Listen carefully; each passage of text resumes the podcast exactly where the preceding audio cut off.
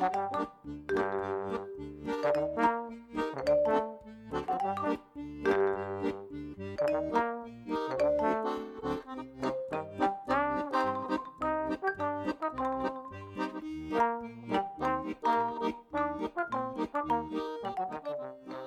midinale, la matinale libre, curieuse et impertinente de Radio Piquet.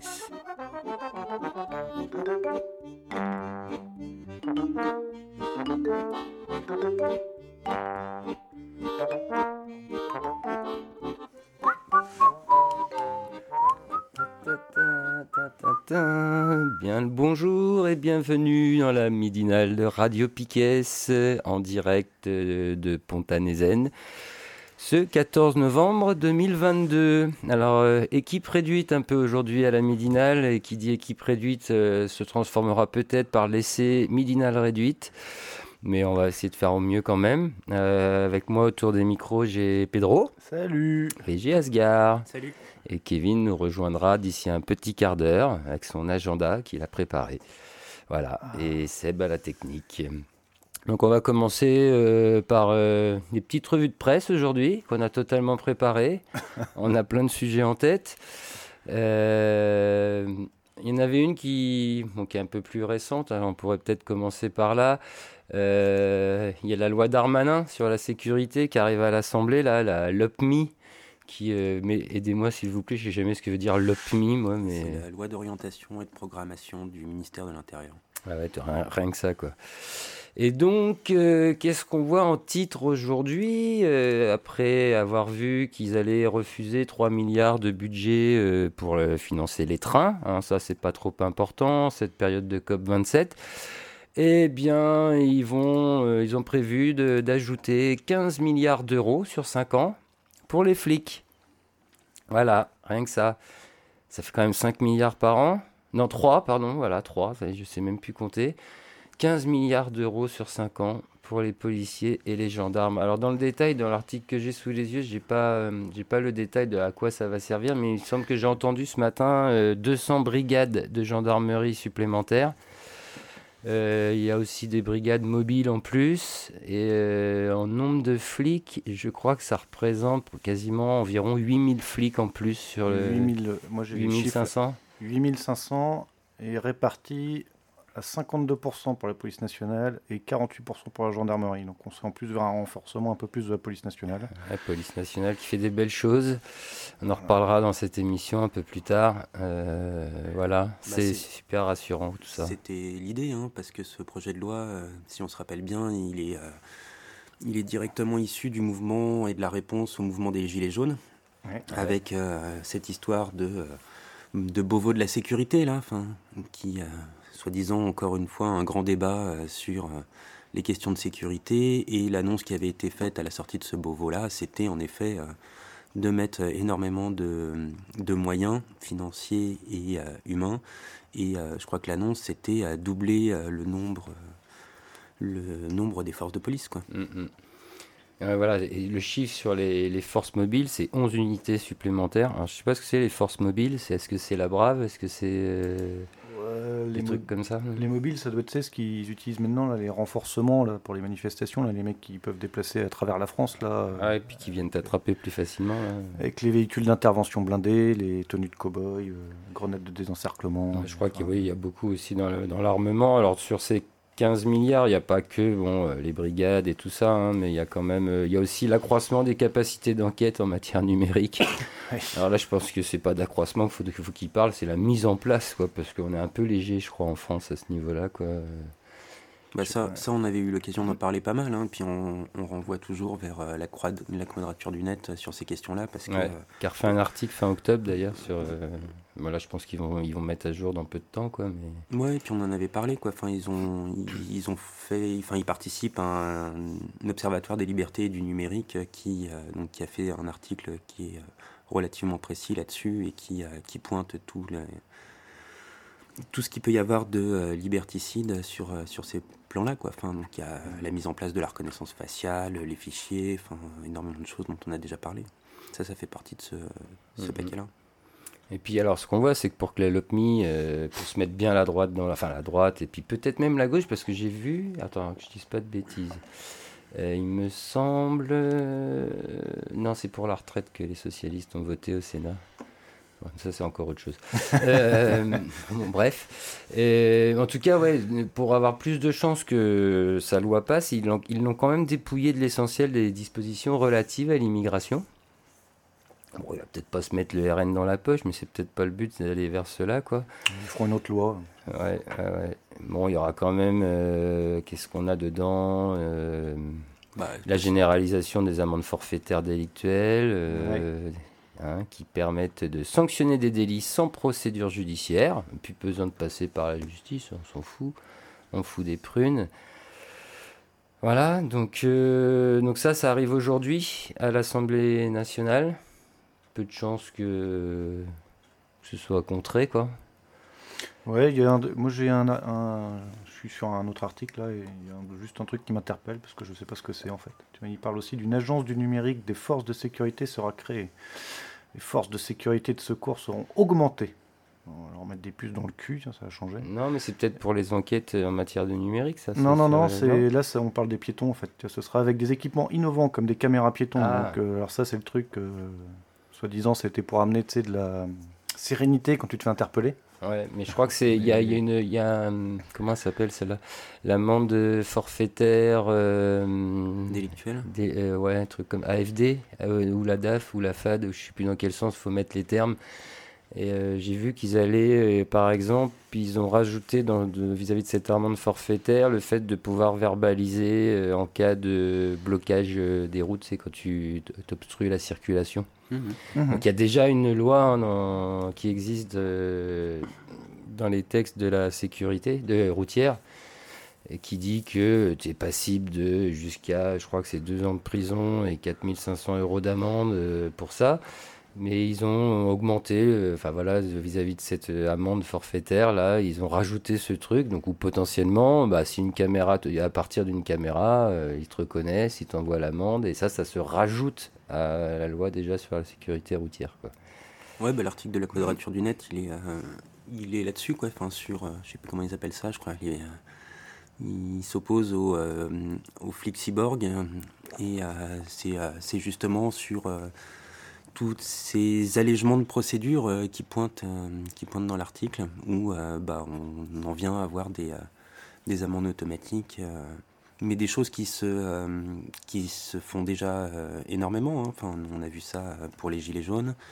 Il y a bah, récemment la dissolution du bloc Lorrain, où ils mmh. racontaient qu'ils étaient emmerdés aussi, qu'ils avaient été emmerdés à avoir des amendes parce qu'ils marchaient sur la rue lors d'une manifestation qui était déclarée et que, bon, bah voilà, ça fait partie euh, de l'éventail euh, de la répression euh, politique qui est en place et qui veulent qui veulent faciliter, systématiser, enfin bref, ça fait partie des nouveaux, des nouveaux outils qui, qui mettent en place. Ouais, ouais, là je vois qu'ils ont mis des amendements. les sénateurs, là par exemple, ils ont mis un amendement sur le refus d'obtempérer. Donc au lieu de prendre une balle dans la tête, tu prendras 2 à 3 ans de prison et un montant d'amende de 30 000 euros. Ce qui est quand même mieux que la balle dans la tête, on va quand même euh, le souligner, mais bon. Euh, ouais, mais comme en ce moment c'est le nouveau, euh, c'est le nouveau credo des flics pour justifier la violence sur les refus d'obtempérer, qui se mettent toujours en légitime défense. Bah, comme ils se sentaient pas encore assez réprimés, ils ont encore augmenté les peines de prison. Et après, tu vois, je reviens aussi sur le truc que j'avais lu, sur les trucs innovants. je comprenais pas ce que c'était. Ce qui parle de caméras embarquées, donc ça, c'est le flicage absolu de tout le monde. Mmh. Et il y a aussi les textiles intelligents. Mais alors là, pas plus de détails. Je sais pas ce que c'est un textile intelligent. Donc, euh, ce serait des gilets par balle plus par balle C'est pour les flics, ça Ouais, c'est pour les flics. Équipement pour les flics. Ouais, ouais, Textile intelligent il enregistre ta voix, il a des puces partout dessus. Il y a des trucs qui font un peu peur, mais. Euh, Donc euh, l'amende dont on parlait, c'est bien l'AFD, l'amende forfaitaire délictuelle. C'est ça. Pour être plus précis. Donc ça, ça permet, hein, c'est un outil numérique qui permet d'industrialiser, automatiser le fonctionnement de la justice pénale. Donc bien évidemment, hein, ça entrave le débat contradictoire, euh, et ça transforme l'autorité judiciaire en simple contrôleur qualité. Voilà, Donc manifestants, manifestantes, déjà, quand vous irez faire des manifs dans la rue et que vous gênerez la circulation, faites attention aux caméras parce que ça, risque de vous tomber dessus plus vite que prévu. Une petite amende qui arrivera directement à la maison. Alors l'amende euh, pour obstruction à la circulation euh, va être de... C'est 800 euros. Euh, alors si tu la payes tout de suite en minoré, je crois que ça te coûte 650, mais si tu as oublié de la payer, elle passe à 1600. Hein. Donc ça peut quand même en calmer plus d'un. Quoi. 650 déjà. Bah, déjà 650. Faut les sortir. Quoi. Ouais, ouais, ouais. Et puis on, en parlera à la fin de l'émission d'obstruction à la circulation. Voilà, faut voir à quel point tu peux obstruer la circulation. Parce que dans la loi de sécurité routière, ils disent bien que c'est le fait de positionner un objet ou euh, d'une autre façon, c'est bien de bloquer la circulation pour empêcher les véhicules de passer. C'est pas euh, ralentir la circulation. Tu vois, d'être en mouvement et que euh, ou tu fais un barrage filtrant ou des choses comme ça. Normalement, ça t'es pas censé être verbalisable sur ce coup-là, quoi. Mais bon, on n'est pas à l'abri parce que de toute façon, c'est les flics qui décideront, quoi. Et puis une caméra, ils peuvent très bien faire une photo. Sur une photo, la circulation elle est arrêtée, quoi. Oui, bah, c'est pas prouvé que c'était en mouvement, quoi. Ils feront des gifs. ils feront des gifs animés, ouais. Ça sera plus marrant. Ouais, ouais, Donc, il faudra qu'on aille tous manifester avec un masque, c'est ça? Ouais, c'est exactement ça de toute façon, ça devrait être un, réflexe, hein, c'est pour le Covid. Donc, euh. ouais, moi, je pensais plutôt à des masques euh, humoristiques, quoi, genre euh, la tête de Sarkozy, enfin tous les hommes politiques qui sont poursuivis, ce serait marrant. Mais... Je sens qu'on va faire une midinale tout à fait convaincante. On est bien parti. On est bien parti. Est-ce que vous avez quelque chose à rajouter, vous, sur la LOPMI? Euh, moi, je voulais juste rajouter, puisque tu parlais de, des dispositions relatives à euh, l'immigration. Bon, j'ai pas encore bien étudié le projet de loi, mais si c'est pas dans ce même package, les lois sont pas abandonnées pour autant. Hein. Enfin, oui, il faut peut-être juste séparer les textes. C'est juste séparé, mais euh, pareil, elle est dans les tuyaux et elle est particulièrement inquiétante. Il y a pas mal d'organisations type, enfin, qui s'occupent du droit des, des étrangers, le GISTI, la CIMAD, enfin un paquet qui, euh, qui déjà euh, critique, euh, critique les dispositions qui sont en place. Hein, enfin, et je sais plus où j'en étais. Ouais, mais je vois de quoi tu parles. Mais, mais, cette, mais cette loi-là de l'immigration, c'est pas le nouveau package qu'ils ont présenté là, avec du SOP sur la loi immigration et travail. Ils ont mélangé les deux. Ils ont, ils ont, mélangé les deux. Mais euh, par contre, ça, reste la même orientation. Hein. C'est toujours une loi qui, euh, qui est mise en place et organisée par euh, le ministère de l'Intérieur. Il n'y a aucune, aucune réflexion avec ces organisations-là, par exemple, et c'est une loi qui est téléguidée par le ministère de l'Intérieur, ce qui pose un vrai souci. Ouais. Bon, en tout cas, on voit ce qui nous attend. Hein. Comme je disais en intro, il n'y aura pas 3 milliards pour les trains, mais 15 milliards pour les flics. On voit tout de suite ce que prépare le gouvernement et comment il, se prépare aux, éventuelles futures euh, contestations. Bah après, ça fait combien de flics On a dit? 8500 Combien de mégabassines ils ont prévu si on multiplie le nombre de flics par nombre de méga-bassines pour éviter qu'il y ait des ZAD, ils seront peut-être tous, tous occupés sur les méga-bassines, hein, à savoir quoi. Ouais, ils en ont revoté 27, là, je sais plus dans quel une département. Trentaine, bah, un département voisin de celle de Sainte-Soline. la, la, semaine... la Vienne, ça non? Ouais, dans la Vienne, la semaine d'après, ils ont, euh, tiens, un petit point méga-bassine, au passage, ils ont voté un projet de 30 méga-bassines euh, dans ce département-là. Et euh, bon, euh, c'est mardi, mardi soir. Par contre, du coup, en réaction, il y en a une qui a été, euh, qui a été détruite. Apparemment, il y a 150 mètres linéaires de, de bâches lacérées qui sont inutilisables. donc, il y a quelques dizaines de milliers d'euros là de, de préjudice au, au, chantier, quoi. Mais ça, je pense que c'est pas fini, hein, l'histoire des méga bassines. Ça peut aller loin. Non, puis ça, ça arrive bientôt ici. Ouais, ils vont nous en prévoir. Bah, vu qu'on n'a pas de, on pas de nappe phréatique, ils vont bien nous les foutre à l'air libre. Mais sur les, tu vois, sur les méga bassines, on peut faire un lien parce qu'il y avait eu un article, enfin un article, une interview intéressante qui était passée sur Blast sur le sujet. Voilà. Donc tu vois, qui, donc j'encourage les gens à aller voir cet article. C'était sur la députée Europe Écologie des Verts là qui s'est fait matraquer. Elle est intervenue sur Blast et elle parle un peu en fait de la loi de l'eau et comment elle devrait être gérée en fait. Et normalement, il y a une priorité d'utilisation de l'eau euh, qui est en France qui est, qui est, écrite comme ça. Et la première priorité, c'est en fait les besoins pour nourrir les humains, enfin, les besoins pour faire boire les humains. Bah Et l'agriculture, ça arrive en quatrième position dans la liste des priorités. Donc en fait, on voit bien qu'il y a un problème d'accaparation de, la ressource de l'eau sur ces méga-bassines par des agro-industriels, puisque c'est une minorité de gens en plus hein, qui se l'accaparent, et avec euh, la complaisance de l'État, bien sûr, puisque en plus c'est financé par l'État. Donc euh, bah donc c'est financé par nous, hein, puisque l'État c'est nous. Il paraît. il paraît. Enfin, c'est notre portefeuille, mais nous, je sais pas quoi. Euh, mais, je crois que tu avais prévu de parler euh, ou d'évoquer euh, vite fait ce qui se passe à Landunvez là. Ouais, le, alors, le lien, il, est tout trouvé. Hein. Il y a, on peut y aller. Hein. Il, y a, il y a ce plan qui a, qui a sorti. Alors j'ai j'ai regardé ça vite fait, quoi, mais c'est exactement sur, cette, sur cet axe-là qui a sorti des dossiers sur la gestion de l'eau et les porcheries notamment avec euh, bah, l'événement du préfet qui, euh, qui légalise mm. ce qui avait été fait dans l'illégalité. Ouais, ça c'est la dernière nouvelle quoi, qui est tombée dans le coin. ça y est, c'est le préfet a validé, a revalidé parce qu'il ne sait faire que ça. Et donc tout le, tout le dossier qu'ils font sur la gestion de l'eau, donc c'est éventuellement euh, par rapport au, rejet qu'il peut y avoir avec ces porcheries, les algues vertes, etc. Mais c'est aussi sur la manière dont euh, ces entreprises, notamment l'agro-industrie porcine, euh, ou détruisent les nappes phréatiques et les ont déjà détruites pour une part parce qu'il y a des tas de il y a des tas de puits de captation euh, qui sont qui sont plus propres à la consommation mais dont ils sont mais aussi toute la manière dont ils, ils sont en train de rechercher justement pour soutenir ce type d'industrialisation de de l'élevage des nouvelles formes d'eau et avec des, euh, des appels qui sont déjà en place de la FNSEA euh, à mettre en place des méga-bassines parce qu'ils ont un gros problème de à venir de gestion de l'eau. On est toujours le département de France qui est en alerte sécheresse, les nappes sont au plus bas. Non, je crois que c'est on fait partie des, des rares qui, qui, ont été levés là, au Finistère. Ah ben on était le dernier alors. C'était le 22 qui était dans le, les Côtes d'Armor, ils étaient mal. Mm.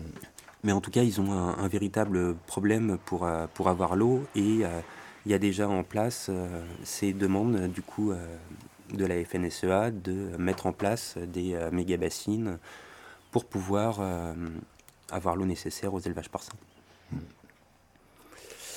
C'est voilà, pas les seuls industriels qui sont là-dessus en Bretagne, hein, parce que tu as aussi le mec qui veut faire sa méga usine de brioche là, surgelée. Là. C'est à côté de Rennes, et qui réclame justement aussi pareil des, un apport en eau euh, fantasmagorique et donc il, encourage aussi ces histoires de bassines et de retenue d'eau. Ça va, tout ça, ça va avec l'agro-industrie de toute façon. Oui, puis on avait déjà évoqué euh, au début de la saison là, l'usine de Pont-de-Buis euh, mm. qui fabrique toutes les grenades de désencerclement, etc. C'est Nobel Sport mm. qui, qui, a aussi des problèmes et qui d'alimentation en eau. Bon, en tout cas, sur cette histoire de, la, porcherie à Velvor, de Landunvez, donc il y avait un rassemblement hein, dimanche en réaction à la validation de ce projet par le préfet.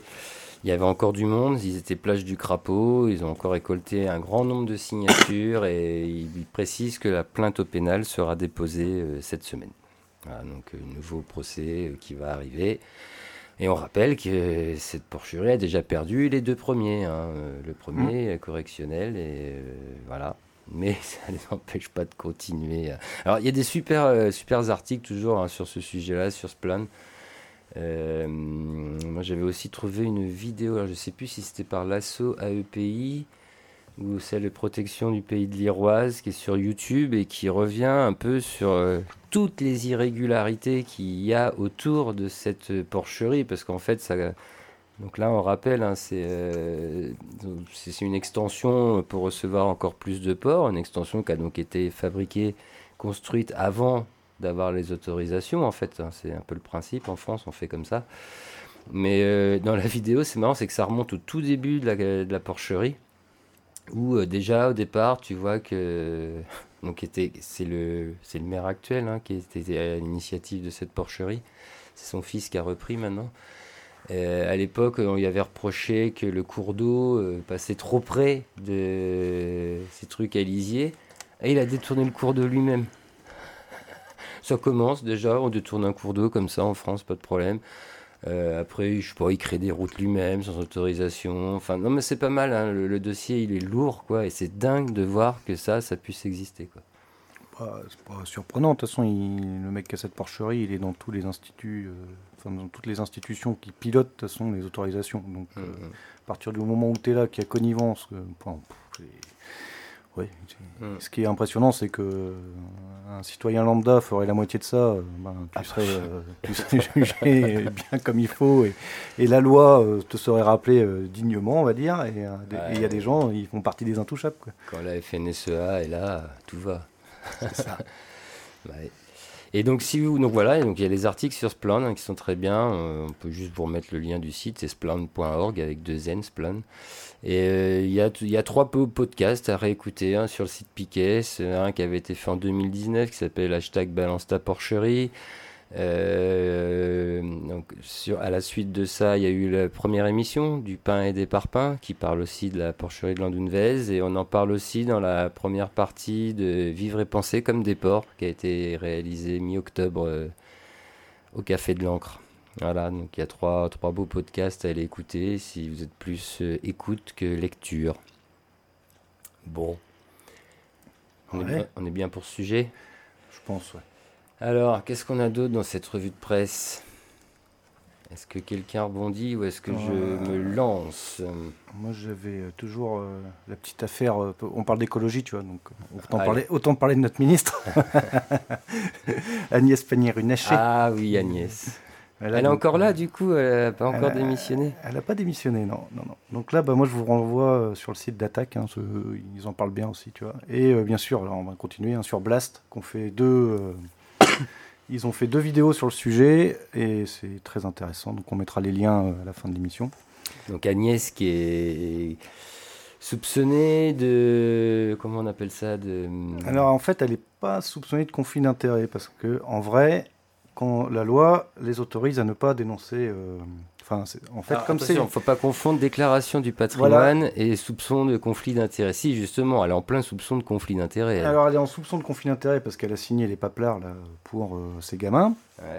Qui sont issus. Euh, alors, ce qu'on ne sait pas, en fait, c'est que le père d'Agnès Pannier-Runacher, là, monsieur Runacher, c'était un des dirigeants d'une boîte qui s'appelle je l'ai pu. Perenco, voilà. Et c'est une boîte que personne ne connaît, mais c'est le numéro 2 de, du pétrole. des hydrocarbures en France, après Total. Et ils se sont spécialisés dans le rachat des vieux puits, en fait. Euh, en gros, tu as des grosses boîtes comme Total, Engie, tout ça. Eux, ils viennent, ils, exploitent des puits. Et quand les rendements commencent un peu à baisser, il y a des boîtes, euh, je ne sais pas comment on pourrait appeler ça, des charognards un peu, quoi eux, ils s'installent, ils réexploitent les puits en injectant plein de merde dedans pour euh, les, vraiment les vider jusqu'à la moelle et puis rien à branler de l'écologie, rien à, eux, c'est rien à foutre. Hein. et donc, les hydrocarbures et l'écologie, je vois pas le problème. non, en fait, déjà, ce que fait, enfin, ce que, ce que fait Total, déjà, c'est pas terrible. Mais en fait, Perenco, c'est une spécialité que personne ne connaît. Ouais, c'est vraiment euh, aller exploiter jusqu'à la dernière goutte possible d'hydrocarbures à n'importe quel prix en fait. Donc tu injectes des produits chimiques de merde qui vont aller décoller tout ce qui reste dans les puits. C'est ça, en fait tu injectes un peu tout ce qui traîne pour que le pétrole ressorte. Quoi. Et après ils retraitent tout ça, ils balancent les détritus et ils gardent les petites gouttes de pétrole qu'ils ont chopées. Il faut savoir que ce sont des puits en plus qui sont situés en Afrique. Enfin, tu vois, ils sont spécialisés aussi dans l'Afrique. Et donc euh, Perenco, ouais, c'est le numéro 2 du pétrole, et lui, il était dans les dirigeants de ce truc-là. Et là, il... alors c'est une boîte, personne ne la connaît, hein, mais c'est pas surprenant parce qu'en fait, euh, elle est spécialisée aussi dans les paradis fiscaux. Parce qu'en gros, tous leurs actifs, ils sont situés dans le Delaware, euh, enfin dans des trucs bien, bien comme il faut. Et ils font pas trop de pub hein, sur ce qu'ils font, puisque comme ils font des trucs bien dégueulasses, personne n'est au courant de ce qu'ils font. Et donc, c'est son père qui a piloté cette boîte pendant des années. Et là, le truc qu'on lui reproche, en gros, à Agnès Pannier-Runacher, hein, euh, qui, on lui rappelle, est notre ministre de l'écologie. Donc, c'est celle qui est censée faire le plan de Macron pour se en 2035, on est censé avoir plus de moteurs thermiques en Europe, donc on est censé avoir euh, plus de pétrole. Ouais. Voilà, donc elle est censée engager cette transition, mm, tu vois, mm. de dire on va arrêter le pétrole. Tout en sachant que son, père, père il, en vit quoi. Il en vit et elle-même elle en a vécu. Hein. Et, c'est là que ça va plus loin, c'est son père il en vit, mais c'est là où justement ça devient tordu. Alors on rappelle que dans, quand vous êtes élu ou quoi que ce soit, dans la déclaration de votre patrimoine, vous êtes censé déclarer que ce que vous, votre patrimoine à vous, est celui de votre conjoint ou conjointe. Pas les enfants.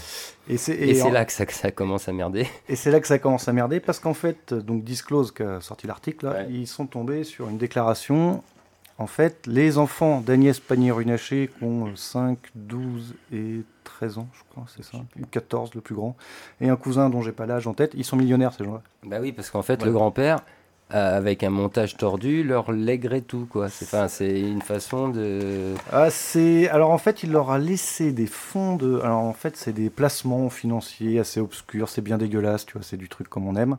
J'ai pas la liste en détail, pour ça, je vous, je vous encourage à aller le, sur le site de Blast où ils expliquent très bien les actifs financiers qu'il y a là-dedans. Mm. En gros, ce qu'il faut savoir, c'est que ils ont, ils ont acheté des parts d'une boîte, mais euh, genre un, euro, un, euro, symbolique. un euro, et, euh, et, comme en plus ils sont mineurs, c'est la mère hein, qui est obligée de signer la, déclaration. Donc c'est Agnès Pannier-Runacher, le ministre, mm. qui a signé. Mm. Pour qu'il puisse toucher ces trucs. Donc c'est un placement dans lequel il y a 1,2 million d'euros d'actifs placés dans des paradis fiscaux en plus. Ce qu'il faut savoir, c'est que c'est ultra optimisé. Ces gens-là, ils optimisent tout. Il n'y a, pas une thune qui ira dans les poches de l'État. Hein. Euh, c'est tout euh, est, vachement bien optimisé. Et donc là, ce qu'on lui reproche un peu en gros, c'est que finalement, en, tant que ministre de l'écologie, avoir des actifs dans le pétrole, bon, bah, de toute façon, personne ne pouvait ignorer au gouvernement que, que son père était le, un des leaders de Perenco. C'est pas possible. Ça m'étonnerait. Et donc là, ce qu'on lui reproche un peu, c'est que finalement, euh, bah, il y a un conflit d'intérêt avec la boîte de son père qui est mmh. sur le pétrole, et il y a aussi une non-déclaration de, de, patrimoine, parce que là, en fait, elle se cache en disant euh, c'est mes enfants qui ont le patrimoine, c'est pas moi. Sauf qu'en fait, comme ces enfants sont mineurs, la représente, euh, enfin, je sais pas comment dire Légal, la, la, tutrice légale, on va dire pour l'instant du fonds de pension tant qu'ils sont pas majeurs, c'est elle. Ouais, c'est quand même elle. Donc l'argent, c'est elle qui va arbitrer où est-ce qu'il va, comment il est arbitré, mmh. enfin comment. Donc en fait, en tant que ministre, elle arbitre de la thune qui est en plus sur des paradis fiscaux. Mmh, mmh. C'est juste magique. Donc ça, c'est vis-à-vis du patrimoine, même si ouais, voilà, c'est un peu flou cette histoire de déclaration de patrimoine, mais en tout cas, où elle est aussi attaquée, c'est sur le fait qu'elle aurait dû déclarer un potentiel conflit d'intérêts. Il y a une case, euh, mmh. ils ont même dit à quel endroit dans sa déclaration de patrimoine elle aurait dû le mettre. Il y a une case observation, je sais plus quoi, ouais, où, ça, où tu es censé mettre à ce moment-là, attention, bah ouais, mon père il bosse quand même dans le pétrole, euh, mes enfants ils vont toucher de la thune par le pétrole, euh, bah voilà, je suis ministre de la transition écologique, il y a peut-être un petit conflit d'intérêts possible, quoi. Mais bon, alors elle, elle se défend, elle dit que c'est de la diffamation, hein, que oui, bah oui, c'est pas vrai. Il y a bon, il y a quand même l'autorité là, le la HATVP, donc c'est la haute autorité sur la transparence de la vie publique. Je pense que c'est ça. Hein, qui va quand même se mettre un peu sur l'affaire et voir s'il y a vraiment un, un délit euh, d'initié. Enfin, je ne sais pas trop comment ça va être. Et pour l'instant, bah, il y a des appels à la démission aussi de cette ministre, mais euh, bah, le porte-parole du gouvernement, Olivier Véran, il a dit qu'il ne verrait pas pourquoi. Mmh. Bon, c'est pas grave, ça va se rajouter à la longue liste des 14 mises en examen du gouvernement qui n'ont toujours pas démissionné, alors que le grand patron, il avait dit que si jamais un ministre était mis en examen, il devait démissionner. Et Darmanin est toujours là. Voilà, et donc ça fait partie de la grande liste. Et là où je trouve qu'il y a une analyse intéressante quand même, donc sur le site Attaque, c'est bien, ils font une synthèse intéressante, c'est que quand même, en ce moment, il y a, on n'arrête pas de le dire, il y a une défiance des politiques tout le monde est, enfin, je veux dire, il y a une profusion d'infos sur les réseaux partout. le peuple a une défiance des politiques et les gens qui sont censés piloter des actions de conversion écologique et tout ça, bah, ils se lèvent les mains avec du pétrole tous les matins. Donc, Bel euh, exemple. Voilà, ça rejoint les méga bassines, ça rejoint les, la porcherie où les gens bah, ils font les travaux puis c'est régularisé, on s'en fout. Euh. c'est bon, voilà. On va, moi, je vais suivre un peu cette histoire parce que ça, m'intéresse de savoir de quelle façon euh, ça va être nettoyé par le gouvernement, parce que j'imagine qu'ils vont bien trouver un argument pour dire que c'est bien. Parce que bon, un espagnol Ranaché, elle n'est pas à sa première sortie, si tu veux. C'est pas la première fois qu'elle dit de la merde. C'était la sortie, une de ses plus belles sorties, c'était quand même le monde merveilleux de l'entreprise. Hein. Il était magique celui-là, je crois qu'il sert d'introduction dans tellement de vidéos maintenant. Donc voilà, et en plus, Agnès Pannier-Runacher, c'est aussi une financière. Ça fait des années qu'elle est dans le monde de la finance, ça fait des années qu'elle est dans le monde de l'actionnariat, ça fait des années qu'elle sait comment ça marche, tout ça. C'est pas une, elle découvre pas ce monde, quoi. Mais elle va, nous, ça fait être la pro du greenwashing, du coup. Ouais, bah bientôt, elle va nous dire qu'on fera des puits de pétrole avec des éoliennes comme ça. Mais non, mais elle va faire la transition écologique avec les moteurs euh, électriques et elle ira chercher euh, du lithium à Tréguenec. Oui, bah oui. Voilà. Ce, sera pour le, ce sera pour le bien de la France. Le greenwashing. Donc voilà, donc euh, bah, euh, intéressez-vous à ce sujet parce que c'est pas le premier qu'on voit euh, en bah, ce moment. Commencez donc par cet article de Disclose hein, qui a révélé l'affaire. Il est tout à fait assez complet. il est tellement complet que je, je, je suis étonné qu'elle arrive à dire que c'est de la diffamation parce qu'il y a quand même des sources dans tous les sens. Faut y aller quand même pour. Ouais, mais en, gros, elle a dit qu'on la diffame parce que euh, elle, attaque plus ou moins la position du conflit d'intérêt, tu vois, du fait qu'elle n'ait pas déclaré des trucs, machin. Mais si, il y a un conflit d'intérêt à partir bah, du moment où ton père, il est PDG d'une boîte de pétrole. Et tes enfants, ils vont profiter de l'argent de ce truc-là, alors à moins qu'elle ait renié ses enfants Moi, je pense pas encore. Non, puis dites-vous que c'est des gens tu vois, qu'en plus, notre gouvernement passe ton temps à dire qu'il faut bosser pour réussir, machin, que hmm. tous les autres, c'est des feignants, des trucs. Bah, là, on est dans l'exemple aussi des gens. Euh, ils ont, le mec, il a 5 ans, il est millionnaire. Quoi. ah non, ils n'ont pas du tout des avantages. On n'est pas dans le même monde. Quoi. Ah, mais qu'est-ce que c'est que cette jalousie mal placée? C'est pas de la jalousie. je, veux, je, veux, de la justice sociale. de toute façon, Pedro, depuis qu'on qu'il s'est fait traiter, enfin, il l'a pris aussi pour lui, mais on l'a pris pour nous d'éco-terroriste, il est vénère. Oui, moi je suis très vénère du coup d'éco-terroriste. Ça me fout les, ça m'a foutu les glandes. J'aimerais bien lui rappeler ce que c'est un terroriste, Darmanin. Et un éco-terroriste aussi. je, je, les encourage à se renseigner sur ce qui s'est passé en Irlande du Nord à une époque, ou en Italie, où il y avait vraiment du terrorisme contre les politiques. Et euh, sa voiture, je pense pas qu'elle ait encore explosé. Tu vois que sa famille euh, se soit fait kidnapper avec. Euh, il a même pas été tagué comme euh, la voiture de Jadot a été. Quoi. voilà, donc. Non, mais tu vois, c'est passé crème. Hein, mais c'est la montée du. On, on, en est sur des débats d'idées où tu as des hommes politiques qui balancent des bombes pour détourner le débat de fond. Il bah, n'y a pas que les hommes politiques. Hein. ça se fait par les médias. Hein. Ouais, mais t'as pas de. Je veux dire, il te balance ça, c'est comme euh, l'autre euh, conne de l'ensemble, celle qui était à l'enseignement supérieur avant, là, le premier mandat de Macron, qui avait islamo-gauchiste. C'est rentré dans le, dans le langage courant, quoi. Tu parles de Blanquer? Non, euh, c'était celle de. Elle avait, lancé, elle avait lancé une. C'était délirant. Vidal, ouais, je crois que c'était ça. Ouais. Elle avait lancé une commission d'enquête comme quoi pour euh, vérifier que les intégrés islamiques n'avaient pas euh, vérolé les plus grandes instances de, l'éducation supérieure, donc c'était ah oui. facs. Ah oui, d'accord. Elle s'est pris un ratal, parce que la commission d'enquête n'a rien donné, mais elle a quand même sorti à la radio les islamo-gauchistes. Hein, mm. et, c'est un, truc qui est rentré dans le langage courant. Donc éco-terroriste va rentrer dans le langage courant. Ça, va être une manière de dénigrer une lutte tout en s'opposant à des arguments de fond, parce que finalement, comme ça, on n'a pas besoin de justifier nos actions, parce que regardez en face, c'est des terroristes quand même. Mm.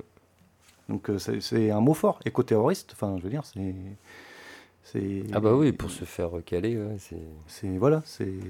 C'est bon. Hein. On vit un monde où des présentateurs télé peuvent insulter des députés euh, comme ils veulent, quoi. Donc. Euh, donc moi j'ai un peu digressé, désolé dans mon raisonnement. Ouais, ben là c'est ce qui nous est arrivé. voilà. Ouais, mais moi ça me va plutôt bien parce que ah. je voulais évoquer justement, puisqu'on est sur euh, l'intégrisme euh, en milieu universitaire. Je suis tombé sur, une, euh, sur l'affiche d'une, un peu par hasard, hein, par, par lien internet, sur l'affiche d'une conférence qui a lieu demain à l'UBO. enfin, c'est annoncé à l'UBO là sur l'affiche. C'est à Brest, hein, du coup. Ouais, à Brest. Donc c'est à 20 rue du Ken à Brest, et c'est en salle B001. Donc s'il y a des gens qui veulent y aller, je les y encourage. quand vous rentrez à la fac, c'est droite-droite. J'ai découvert cette salle euh, jeudi dernier. Et donc la... enfin, c'est très étonnant hein, comme, euh, comme conférence. Le titre c'est Dieu, la science, l'épreuve. Et euh, il y a des questions. Dieu existe-t-il? Que disent les scientifiques de la création? Enfin bref, donc c'est demain euh, le 15 novembre. Du coup, j'ai essayé de, voir à quoi ça correspondait, cette conférence. Donc, elle est animée par euh, Olivier Bonassi, donc qui, euh, qui est un des co-auteurs d'un livre qui porte le même titre que la conférence, Dieu, la science, l'épreuve. et du coup, bah, c'est c'est un pseudo ouvrage de vulgarisation scientifique mais enfin ça n'en a vraiment ça a vraiment rien à voir avec de la vulgarisation des sciences hein. c'est la vulgarisation de la religion oui oui c'est c'est juste un, ce type-là, c'est juste un évangéliste. Hein. Il avait, bon alors, qui c'est Bonassi, c'est un type qui a lancé, euh, il se présente comme entrepreneur, etc. Donc il a, euh, je sais plus, euh, fondé 8 ou 9 boîtes dont on, a du mal à retrouver ce que ça peut être. Ça n'a pas dû donner grand-chose. Il y en a une qui est une boîte d'éducation, enfin d'édition de livres euh, sur, euh, je ne sais plus quelle chose euh, en lien avec le catholicisme. Et il a fondé donc un mouvement qui est le mouvement des Vierges pèlerines. Donc c'est un, un adorateur de Marie, hein, donc il baladait comme ça dans toute la France des vierges dans des petites remorques pour faire des, des, séances de prière dans les villages.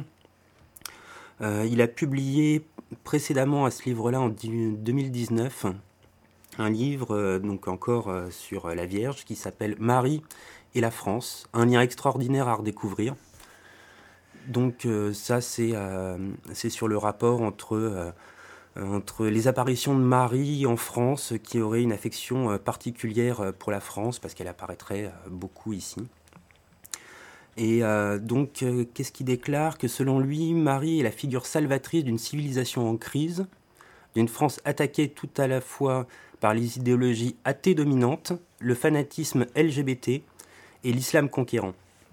Donc ça donne euh, un peu un aperçu de, quel type de, euh, catholicisme euh, il s'agit.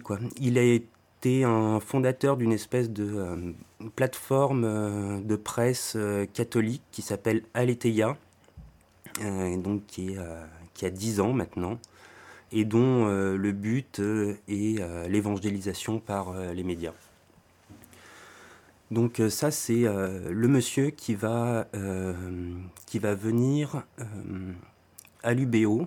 Et là, il y a de quoi s'interroger sur... Ça a été autorisé, ça? Ah bah, nécessairement, en tout cas, il y a une affiche, je ne sais pas, il faudrait se renseigner, et c'est tout à fait particulier. Le fond du livre, c'est de c'est euh, de redonner sa place euh, à la spiritualité euh, dans la science en termes de finalité divine. apparemment, il s'intéresse particulièrement à la question du Big Bang, hein, comme... Vrai, pas vrai Non, mais comme moment de la création. Le prout de Dieu. C'est ce que j'allais dire, le prout de Dieu. voilà, ce serait, euh, c'est un peu euh, de cet ordre-là, si j'ai bien compris. Alors, il convoque des, euh, des, des, scientifiques, des. Bon, alors, il y en a un qui est évoqué sur cette question du Big Bang, c'est le maître hein, qui s'est toujours prononcé contre toute forme d'interprétation théologique de ce qu'il avait fait, mais ça s'est passé sous silence. Et euh, l'autre, euh, l'autre grand axe, hein, euh, c'est, d'attaquer le matérialisme scientifique, hein, qui est une opinion comme une autre. Hein. Pour eux, il y aurait éventuellement des interprétations spiritualistes, des interprétations matérialistes, et il n'y a pas lieu de discréditer une opinion plus que l'autre. le, le matérialisme scientifique, c'est la base de la science. Ça ne se discute pas. La science ne travaille pas sur ou à partir euh, des euh, interprétations euh, religieuses des uns et des autres, c'est ce qui fonde la science. Quoi. Donc c'est pas, pas discutable. On ne discute pas sur, sur ce principe-là. Mais ce, ce qu'on peut retrouver, par contre, quand on essaye de voir comment est sorti ce bouquin-là et, et d'où ça vient, c'est une publication qui, qui est sortie donc il y a presque un an, il y a un peu plus d'un an maintenant, je crois que c'est en octobre, euh, qui est concomitante, hein, euh, pour une part, euh, à une autre sortie de livre, hein, puisque ils se suivent à un mois de distance, qui est celle de Un destin français. Donc c'est c'est quelque chose qui est orchestré dans le même mouvement éditorial. Hein. Enfin, ces gens-là vous diront qu'ils n'ont rien à faire. Et pour, ensemble, Et pourtant, si on s'intéresse un tout petit peu à la manière dont ça a été lancé, donc il y a plusieurs événements qui sont intéressants. Hein. Il y a eu donc un grand débat qui a été annoncé pour présenter le livre à Paris. C'était en décembre, me semble-t-il, où il y avait une espèce de, de, grande présentation avec des gens tout à fait sérieux, donc Bonassi, euh, son co-auteur euh, qui est euh, Michel-Yves Bolloré. Il y avait dans la salle aussi les frères Bogdanov, hein, qui sont réputés pour être des prosélytes catholiques. Hein. Ils avaient publié un, un bouquin qui s'appelait Le visage de Dieu, qui a été décrié par toute la communauté scientifique. Leur doctorat est décrié par la communauté scientifique leur doctorat qui date de 99 et 2003, euh, je crois, euh, ont donné lieu à des publications euh, du CNRS dont les avis étaient plutôt tranchés puisque ils disaient que c'était sans intérêt, voire que ça discréditait la science. Et il y avait un autre personnage qui s'appelle Yves Dupont, donc qui euh, intervenait euh, en qualité de conseiller scientifique. Alors ce monsieur est un personnage historique du Front National. Euh, il a été élu sur les terres de Dreux, donc terre du Front National historique dans les années 80. Et il était un des fondateurs, avec Bruno Maigret, du MNR. Donc voilà à peu près dans quel dans quelle euh, mouvance euh, se situe euh, cet ouvrage. Donc, un, le co-auteur dont on peut parler aussi, hein, qui ne sera pas à cette conférence, donc c'est Michel-Yves Bolloré, qui est donc le grand frère de Vincent, et qui est tout aussi intégriste et catholique que, son frère. que, son petit frère. Il est membre avéré de l'Opus Dei, donc qui est euh, une organisation euh, euh, catholique espagnole connue pour son soutien à Franco, à Pinochet, pour avoir organisé des filières d'extraction de personnages ou nazis ou ayant participé ou du moins laissé faire le génocide au Rwanda. Donc on est dans cette, dans cette sphère-là. Une bien belle conférence à l'UBO, dis donc. Ouais. Il va falloir qu'on aille peut-être interroger le. On va peut-être en parler à l'agenda. C'est absolument consternant qu'une université euh, accepte ce genre de truc. Accepte de se prêter à ce genre de choses. Ouais. Euh, bah moi, je voulais rebondir par rapport aux invités prestigieux qu'on a à Brest euh, en ce moment, parce qu'on a déjà eu euh, François Hollande qui est venu oui. ce week-end. Il est venu manger des crêpes. voilà, on a cette magnifique conférence qui est, organisée. Tu dis, c'est ce soir, non Demain? C'est demain à 20h30. Ouais, et bah, ça tombe bien parce que demain aussi à 20h au studio, il y a le film de Fabien Lemoine qui s'appelle Suspendu, des soignants entre deux mondes. Fabien Lemoine, c'est un gars de Réinfo Covid. Et euh, voilà, il y a son film qui est, euh, qui est, présenté au studio, notamment avec euh, le collectif Santé 29. Donc voilà, j'aimerais bien que les camarades qui étaient dans le collectif Santé 29 nous expliquent un peu ce qu'ils sont allés foutre à inviter ce, ce connard de base, donc qui se dit praticien de santé. En fait, il est naturopathe. Il hein. faut savoir que naturopathie, t'as pas de pas de diplôme en fait, ça n'existe pas. Et euh, il est aussi listé dans le, hum, sur la fameuse carte là dont nous avait parlé euh, euh, Bastien dans la midinale, la carte qui est sur le site L'Extracteur, qui s'appelle Complotisme et extrême droite, les liaisons dangereuses. Donc voilà, il y a son nom qui apparaît à ce petit monsieur dans la, dans la partie santé alternative.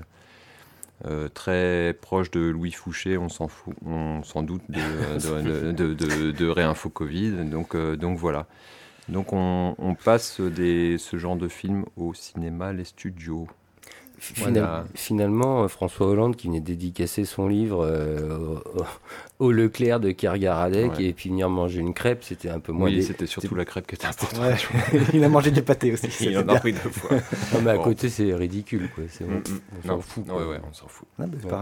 mais en tout cas, cette conjonction de, de deux événements, c'est mm. tout à fait inquiétant sur la poursuite des mouvements d'extrême droite dans le coin. Hein. Oui, surtout ce qui est fou, c'est l'infiltration de certains milieux scientifiques sous, réserve de. Enfin, ils se vendent comme en plus des sachants, tu vois, donc euh, ils ont un pouvoir de, ah persuasion impressionnant, quoi. Oui, parce que c'est de la grosse fumisterie. Hein. Ces, deux types euh, ne sont absolument pas euh, des scientifiques. Hein. Alors Bonassi, je crois que c'est un. J'ai son curriculum vitae, si tu veux. Ouais, il est de Polytechnique. Je, ouais, il a fait Polytechnique. Après, il a fait il a obtenu une licence de théologie à l'Institut catholique de Paris. Ah et après, il a fait HEC. Hmm. Donc, c'est un commercial. Donc, il, il fait du management, je pense, catholique. Tu vois. Bah, et euh, le, donc Bolloré, hein, le grand frère, euh, c'est la même chose. Quoi. Enfin, hmm. il, donc, euh, bon, son historique est assez simple. Hein. Il a. Il a repris la papeterie avec le petit frère. Ils ont fait ça pendant dix ans. Après, il a fondé euh, une, entreprise France-Essor, je crois, dans la mécanique industrielle. Et par contre, là, ça devient assez intéressant dans les années 2000.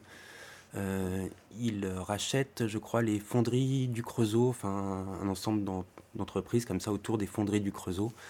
Et euh, c'est une magnifique opération financière, cette entreprise, cette reprise-là. Ça va durer trois ans, puisque je crois que c'est entre 2003 et 2006. Euh, il va revendre euh, donc euh, cette entreprise-là 170 millions, c'est-à-dire 15 fois à peu près à sa mise de départ, donc c'est plutôt une belle culbute.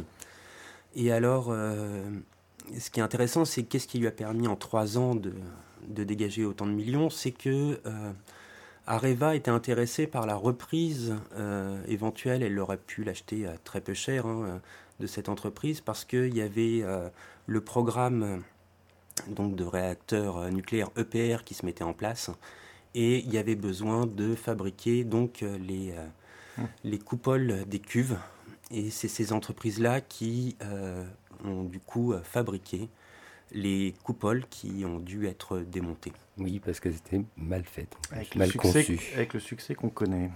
Et donc, alors c'est pas que Bolloré qui est responsable de ça, hein, mais en tout cas, euh, pour une part, le processus industriel euh, qui a conduit à euh, donc faire ces coupoles-là, qui sont techniquement dures à faire, hein, parce que elles sont grandes. Il y a, je crois qu'on part d'un lingot qui doit faire 150 tonnes pour arriver à, le travailler, etc. Il y a un enjeu technique, hein, c'est-à-dire qu'il faut que la pièce soit correctement chauffée pour que le carbone se mélange bien à la matière pendant que c'est forgé. Et euh, bon, bah, c'est euh, euh, ce savoir-faire-là qui n'a pas été correctement mis en place parce que il y a la surveillance des matériaux n'a pas été bien faite et qui a abouti au fait qu'elles ont dû être démontées.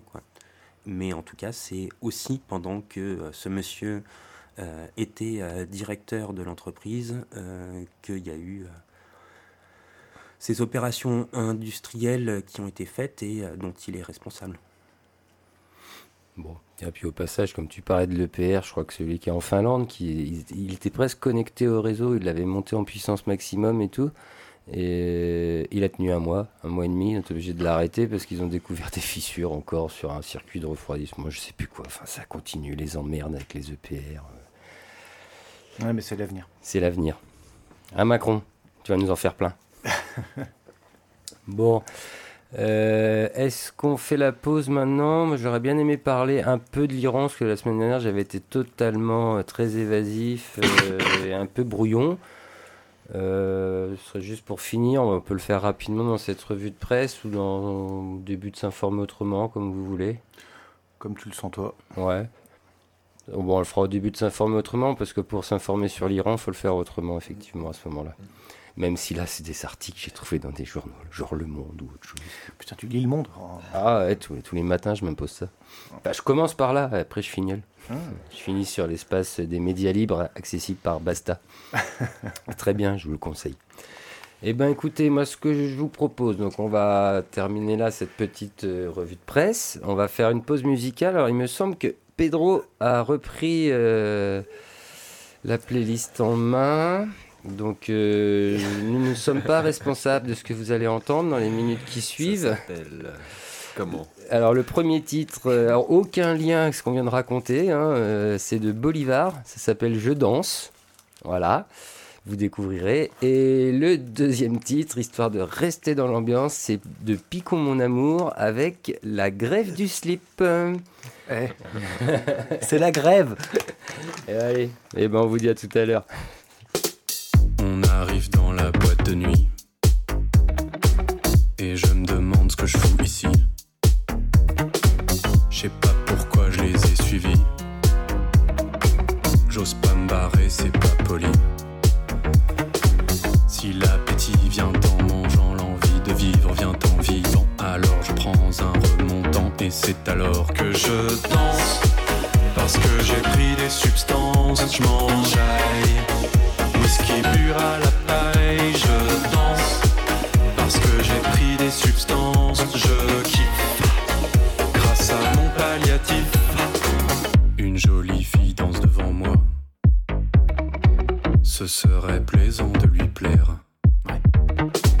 J'expérimente de nouveaux pas. Je me pète la gueule, ça glisse par terre.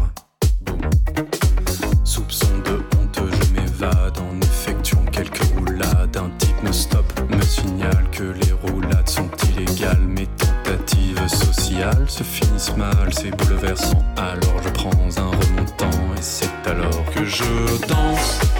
Parce que j'ai pris des substances, je m'enjaille.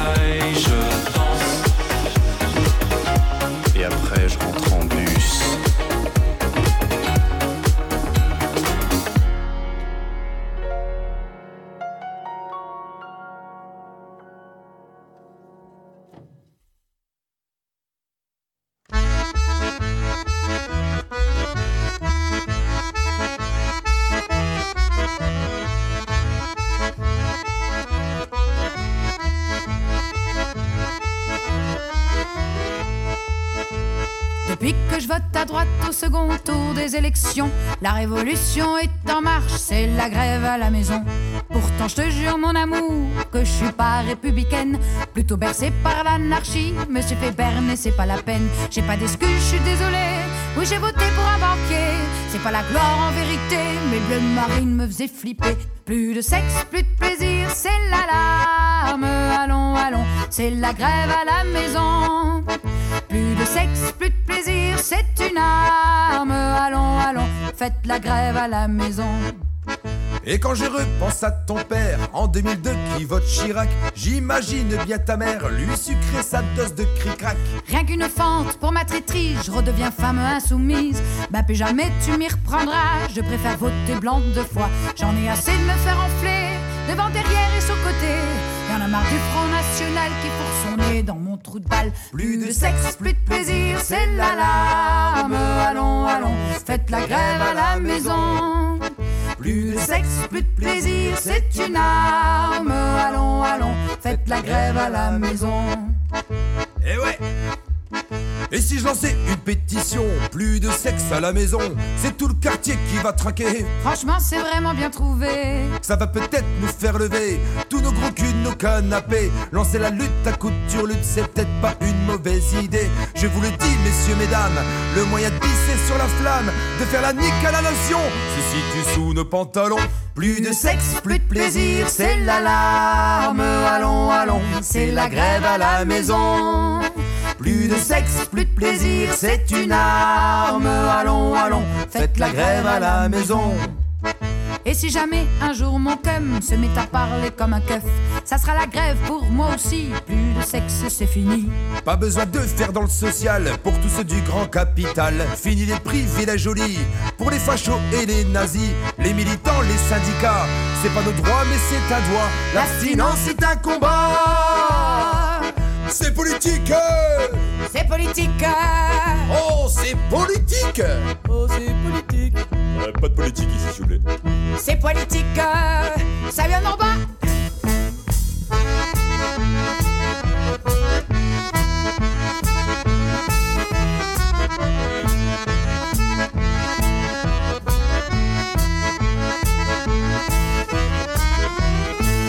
Sexe, plus de plaisir, c'est l'alarme.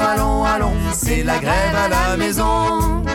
Plus de sexe, plus de plaisir, c'est une arme. Allons, allons, faites la grève à la maison.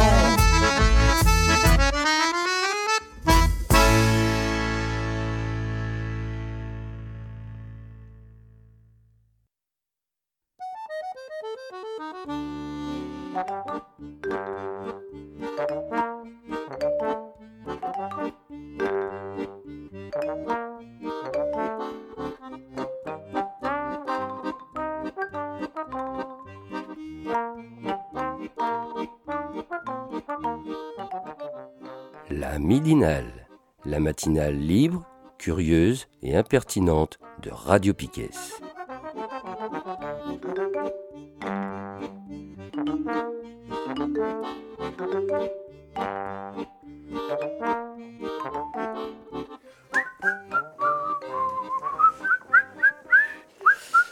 De retour dans la midinale de Piquet du 14 novembre 2022 euh, pour la deuxième partie euh, qu'on va continuer à appeler S'informer autrement. Euh, et d'ailleurs, pourquoi s'informer autrement? J'aime bien la faire. Ça, c'est quand vous vous informez par Radio Piquet. c'est autrement. Et on va revenir, ouais, c'est longuement, je pense, sur ce qui s'est passé sur la journée de grève qui a eu lieu jeudi 10 novembre. Euh, donc c'était une journée à l'appel de quand même plusieurs syndicats, même s'il en manquait à l'appel, comme FO, je crois. Euh, enfin, en tout cas, en local, FO manquait. Et euh, donc, il y a eu deux, deux, moments, enfin même trois moments jeudi à Brest, quoi. Donc on va se concentrer un peu sur Brest, on va revenir sur les événements de Brest, on va faire du local. ça avait commencé, c'est le matin des lycéens du lycée Iroise qui avaient appelé au blocage du lycée. Alors dès 7h moins le quart du mat, ils sont motivés les jeunes. Donc ils ont mis en place euh, des petites barricades devant les, portes, parce qu'on s'est déplacé les voir quand même. Ils ont mis euh, des barricades devant les portes du lycée. Et euh, bon, ça s'est très bien passé. Hein. Ils n'ont pas été embêtés, à part par les flics au départ qui leur ont dit Ah, ça y est, vous allez encore brûler des poubelles. bon, évidemment, hein, à Brest, il se passe exactement la même chose que, à Nanterre, par exemple. Euh, bon, bref, ils étaient une bonne quarantaine réunis devant le lycée. Ils ont tenu leur blocage jusqu'après, euh, jusqu'à 10h, euh, 9h30, 10h, où après ils allaient se diriger vers euh, la plus grosse cité scolaire de Brest, vers Kérichen pour essayer de, porter hein, ce mouvement auprès de d'autres lycéens. Et ensuite, ils ont été rejoindre les universitaires pour ensuite rejoindre la manif. Alors nous, on, est, on s'est déplacé à l'Iroise hein, de bonne heure pour leur demander ce pourquoi ils faisaient ça hein, quand même. Moi, je voulais savoir euh, quelles étaient les revendications de, ces lycéens et ces lycéennes. Alors, je m'excuse auprès d'eux et d'elles, au passage, surtout d'elles, parce que hum, voilà, j'ai fait deux enregistrements et malheureusement, j'ai pas bien démarré. J'ai pas démarré le deuxième euh, enregistrement. J'avais eu des bonnes conversations avec elles. Et euh, bah, je viendrai les réinterviewer au, prochain blocage, j'en suis désolé. Donc euh, on n'aura que un, un, lycéen du coup qui va prendre la parole, qui fait partie de... Hum, c'est l'ULF, c'est l'Union lycéenne du Finistère. Et donc, euh, donc c'était à l'appel de l'ULF ce blocage et on, on, va écouter un peu, euh, bah voilà, pourquoi les lycéennes et les lycéens ont voulu faire ce blocage en début de ce journée 10 novembre. Alors on se trouve devant le lycée euh, Iroise ce matin à Brest et apparemment il y a un blocage du lycée quoi. Et euh, bah voilà, euh, vous pouvez nous en dire plus sur euh, pourquoi vous faites ça, qu'est-ce que vous revendiquez et puis qu'est-ce que vous comptez faire par la suite? Bah, On se mobilise pour notre avenir hein, principalement parce que bah, là c'est un, peu la merde, on voit pas plus loin que la fin du lycée parce qu'après il y, a les études mais ce qu'il y a c'est qu'on sait qu'il y a des gens qui survivent avec 100 balles pendant les études donc on n'a pas envie de vivre ça, c'est pour ça qu'on se mobilise aussi. Euh, et, sur un plus long terme, il y a euh, notre avenir avec euh, le climat. Parce que bah, Macron, il y en a absolument rien à foutre. je crois hier, ils ont annoncé que la, prochaine COP, la COP 28, serait à Dubaï. Donc ah c'est un peu l'aberration. Même là en Égypte, on sait qu'il va rien se passer derrière.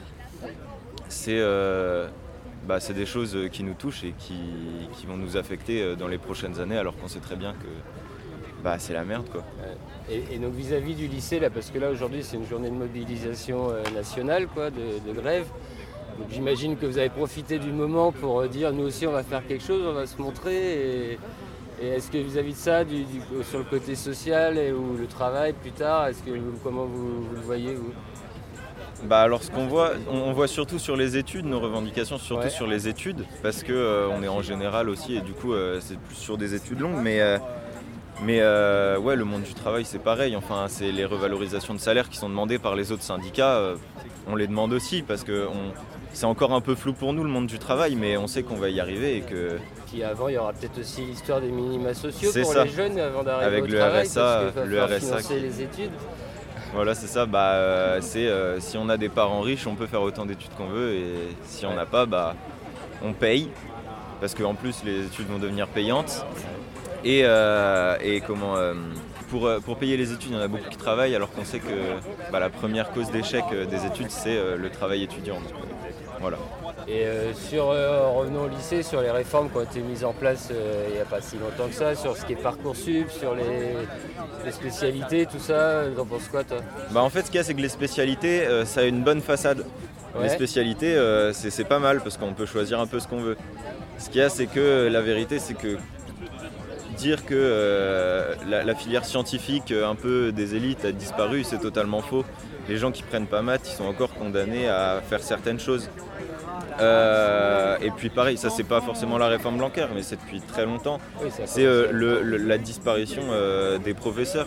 On, a de moins en moins de professeurs, de, moins en moins d'AESH. C'est ça. Et alors qu'on sait très bien que c'est inefficace d'être beaucoup en classe. On l'a vu pendant le Covid, quand on était là une semaine sur deux que euh, bah, c'était beaucoup mieux des classes à 15, ah même pour les professeurs, pour tout le monde. Et euh, bah, voilà, c'est pour ça qu'on se bat aussi pour euh, une embauche massive de, profs, d'AESH, parce qu'il y en a besoin et il y, y, a des personnes en situation de handicap qui ont besoin de quelqu'un qui l'ont que 3 heures par semaine. Et c'est pas normal. T'as raison. Moi, en tant qu'ancien prof, hein, je, je plus sois à fond. Je préférerais des classes à 15 que des classes à 35, ça c'est sûr. Ouais, sinon pour la journée d'aujourd'hui, c'est quoi le programme Bah là après on va descendre vers Kerichen. Ouais. Puis le but c'est d'essayer euh, d'aller euh, recruter un peu là-bas ou Ouais bah de passer, de montrer qu'on est là aussi parce que Kerichen c'est quand même euh, la plus grande cité scolaire de Brest. et puis c'est sur le chemin. Et après on va à l'UBO. Donc peut-être qu'il y aura les jeunes de l'Union Pirate, ils nous ont pas répondu, mais on... ils seront là. Voilà, c'est ça. Et puis on les rejoint et on va à Lib en cortège étudiant. Pour faire la journée. voilà. Bon, bah, je te remercie. Il n'y a pas de Bonne manif à vous. Voilà, les jeunes étaient très motivés quand même ce matin. Ils sont très agréables. Et c'est, ça fait du bien de retrouver des lycéens aussi sur les mouvements, quoi, que ça se relance. Quoi. On va voir à quel point ça va prendre à Brest. Ça, de ce qu'ils me disaient en off, hein, ou sur l'enregistrement raté de ma part, c'est quand même assez compliqué. Quoi. C'est, euh, on, a, a, discuté aussi des, des injonctions des parents. Hein. Le, le, matin, tu vois, il y en a, là, ils, nous ont dit qu'il y avait beaucoup de camarades qui avaient pu faire le premier blocage. C'était le deuxième là, qui faisait et que bah, les parents n'étaient pas d'accord. quoi. Euh, donc euh, il y en a, ils ont la pression parentale aussi pour ne pas pouvoir s'exprimer librement sur leurs conditions lycéennes. Quoi. Mais bon, bah, ça, c'est fait partie de la difficulté. De... Rébellez-vous contre vos parents. Alors pas le mien, s'il te plaît. non mais bon, les parents, c'est important, mais il faut qu'ils se fassent leurs propres opinions. Il y a un autre mouvement aussi hein, euh, autour des euh, lycées euh, professionnels en France là, qui, est, qui est en train de, d'essayer de, bah, de se développer. Hein. Il y a eu notamment énormément de mobilisation à Paris parce que il y a le projet de la région et donc de Pécresse de fermer sept lycées professionnels sur Paris. Et les les enseignants et les élèves se mobilisent autour euh, d'un projet de réforme du lycée des, des lycées professionnels. Donc euh, la réforme, c'est une énième réforme qui s'attaque au lycée pro, hein, après euh, les réformes blanquaires ou qui ont réduit l'enseignement général à peau de chagrin. Là, l'idée, c'est de, d'augmenter, enfin de doubler le temps de stage des lycéens dans les entreprises donc ce qui permet de faire euh, en même temps euh, d'énormes euh, réductions de postes, de redéployer le personnel, etc. Et, de... puis ça donne de la bonne chair à travail aux entreprises en plus. C'est ça, et de soumettre bah, des mineurs de plus en plus aux entreprises. Quoi. Mmh. Donc il y a ça. et autrement, autour de, du ministère de l'Éducation, il y a des choses très inquiétantes. Là en ce moment, il y a les il y a la circulaire euh, de Papendiaï là, qui euh, veut renvoyer de plus en plus euh, les lycéens et surtout les lycéennes qui contreviendraient au principe de la République et de la laïcité en conseil de discipline. donc il y a eu, il y avait déjà les annonces hein, de, de tout ce qui est référencé comme donc euh, comme atteinte à la laïcité qui était, euh, qui, avait, qui était tombée à la rentrée, là, avec un chiffre qui est excessivement important. Et maintenant, c'est, euh, ils ont décidé de mettre ça en place tous les mois. Donc ils, ils, font la traque la moindre petite atteinte à la laïcité dans les écoles. Et du coup, ça gonfle les chiffres de manière tout à fait, tout à fait importante. Et en parallèle à ça, on a donc Papendiaï, là, qui a fait de la com hein, euh, sur Twitter. Alors, il a lancé euh, il y a peu de temps euh, la Minute Pape,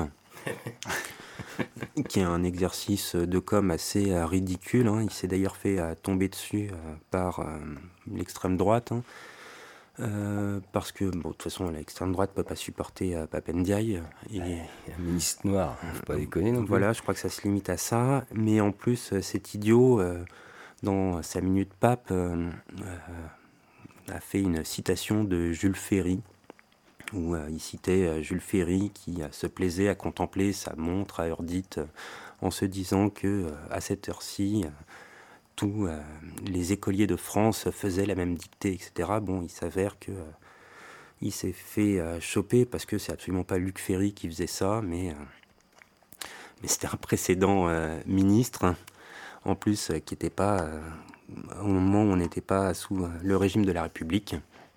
Donc évidemment, il s'est fait tomber, tomber dessus à ce propos-là, mais le problème, c'était surtout le fond de son, argumentation. Il argumentait donc à partir de Jules Ferry sur la décentralisation de l'éducation, tout en pointant une, une citation qui centralisait énormément les choses, et c'est parfaitement incohérent.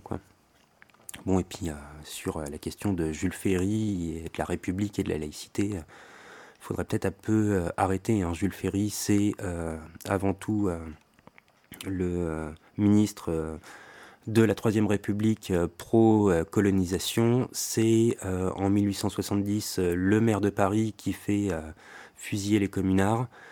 Et il faudrait peut-être un peu arrêter avec ce personnage. Ce serait pas mal. Mais c'est pas grave, il a essayé de, se donner des bons points, euh, Pape, euh, récemment, il remet les maths. J'adore ce sujet sur les maths au lycée. On les enlève, on les remet, on les remet, on les remet comment? Fout le bordel. Voilà. Petit, d'ailleurs, ouais, si vous n'avez pas appris, donc ils vont remettre les maths, euh, donc rien à voir, hein, vont remettre les maths en première et en terminale, hein, dans le tronc commun. Donc ça faisait plus partie du tronc commun, avec des spécialités. Euh, en juin l'année dernière, ils avaient annoncé qu'ils rajoutaient une option maths parce que ça commençait à être problématique. Et puis là, maintenant, on va remettre ça dans le tronc commun à raison d'une heure et demie de maths par semaine. Et à savoir que ceux, euh, donc vous devez déjà choisir trois spécialités en première, ceux qui auront pris la spécialité maths, de ce que j'ai compris, eux feront une heure et demie de cours en moins que ceux qui n'auront pas pris la spécialité maths. Parce qu'en fait, ceux qui auront déjà pris l'aspect maths sont pas obligés de prendre euh, ce truc euh, en commun. Enfin, j'ai pas trop suivi. Mais apparemment, ceux qui n'auraient pas pris de maths du tout feront une heure et demie de cours de plus que les autres. Bon, alors après, on ne sait pas ce qu'il y a dans ce programme de maths. Hein. Euh, en une heure et demie par semaine, je suis curieux de voir ce que ça va donner. on verra, quoi.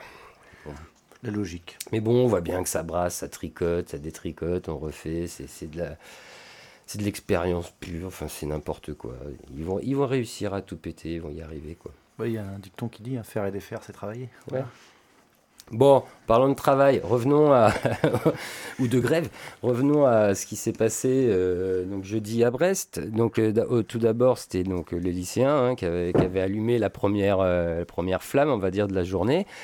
Et ensuite, il y a eu donc l'appel à la manifestation à 11h à Place Liberté donc une manifestation appelée par l'intersyndicale euh, et euh, sur laquelle on était présente et euh, bah, sans nous vous le rappeler, on va profiter des prises de parole de ce jour qui étaient un peu plus nombreuses que d'habitude, on va dire. Et bah, on va écouter un peu ce qui est réclamé et, puis on en reparle un peu après. Hein. il y a plus de prises de parole mais moins de monde. C'est dommage. Ouais, il y avait un peu moins de monde, effectivement. Bah oui, mais en même temps, as, localement, tu as, FO qui, début novembre, envoie un premier courrier pour euh, appeler à cette journée de grève. Et puis, curieusement, une semaine après, on reçoit un deuxième courrier qui dit qu'en fait, euh, bon, euh, on, va, en a marre des grèves saute-mouton organisées par la CGT. Donc, déjà, ils s'en prennent à la CGT ouvertement. Et euh, donc, on a marre de ces grèves saute-mouton. On voudrait se désolidariser de la CGT. Et comme il y a la, réforme des retraites qui va arriver, on va garder nos forces. Donc, on appelle plus à une mobilisation au sein des entreprises. Bon, on a quand même mis un préavis de grève pour ceux qui en auraient besoin, mais en gros, gardons nos forces contre la réforme des retraites. Donc, ce qui fait qu'il n'y avait pas de syndiqués, ou je n'ai pas vu, j'ai pas vu de drapeau et fou en tout cas dans le cortège jeudi. Bon, bref, c'est pas grave. Il y avait d'autres. Enfin, c'est pas grave, c'est gênant. Ça fait des forces en moins, c'est tout. c'est pareil. Bon, il y avait d'autres syndicats. Ben, on va écouter les prises de parole et puis euh, on se retrouve après. Cette initiative finistérienne, mais aussi au niveau local et au niveau national, mais en tout cas au niveau du Finistère, elle est à l'appel d'une intersyndicale qui s'est installée et qu'on espère euh, qui va durer dans le temps, justement pour permettre la mobilisation du plus grand nombre. Cette intersyndicale regroupe les organisations syndicales, la CGT, Solidaire, euh, la FSU, les organisations de jeunesse, euh, l'Union Pirate, l'UNF, l'Union lycéenne euh, finistérienne, et le MASICO, qui est aussi un, syndicat d'étudiants d'art, et également la CNT. C'est-à-dire qu'on est sur un large une large euh, organisation syndicale, une large, une large, unité, et on essaie bien, on, va faire en sorte qu'elle dure pour pouvoir mobiliser le plus largement possible. Depuis des mois, en effet, face à l'inflation galopante, les travailleurs et les travailleuses de tous les secteurs professionnels se mobilisent pour obtenir des augmentations générales, et pas des primes, mais des augmentations générales de salaire. Le gouvernement ne répond aux urgences sociales et à la montée des inégalités que par des mesurettes inefficaces. À l'image de la loi sur le pouvoir d'achat, il poursuit même ses projets de régression sociale en matière de droit au chômage et de report de l'âge de départ à la retraite. Les mesures gouvernementales annoncées sur le pouvoir d'achat sont en dessous de la situation de paupérisation de la population. La loi votée cet été se contente de poser quelques rustines et, à travers les exonérations de cotisations, ampute les recettes des caisses de la sécurité sociale, ce qui va encore fragiliser la protection sociale. Dans la fonction publique, la revalorisation de 3,5% de la valeur du point d'indice est en deçà de l'urgence à, relever immédiatement l'ensemble des rémunérations de 10% au moins pour préserver les conditions de vie de toutes. De même, pour les retraités, les 4% de la revalorisation des pensions ne correspondent pas à l'inflation. Leur situation continue donc de se dégrader. La crise énergétique pèse déjà fortement sur la population, particulièrement les plus précaires, tandis qu'aucune mesure réelle n'est prise pour une transition écologique juste. Le gouvernement se contente d'incitations à des économies d'énergie culpabilisantes, tandis que d'autres pays européens mettent en place des passes ferroviaires gratuits. Pendant ce temps, temps-là, les entreprises du secteur énergétique engrangent des super profits. Le gouvernement poursuit aussi une politique fiscale qui assèche les comptes de l'État au profit des grandes entreprises et au détriment des services publics, santé, éducation, et du financement de la transformation écologique. Dans le même temps, les entreprises touchent de plus en plus d'aides publiques. Leur montant est estimé à plus de 157 milliards d'euros cette année. Les grandes entreprises, à l'image de Total Energy, versent toujours plus de dividendes à leurs actionnaires.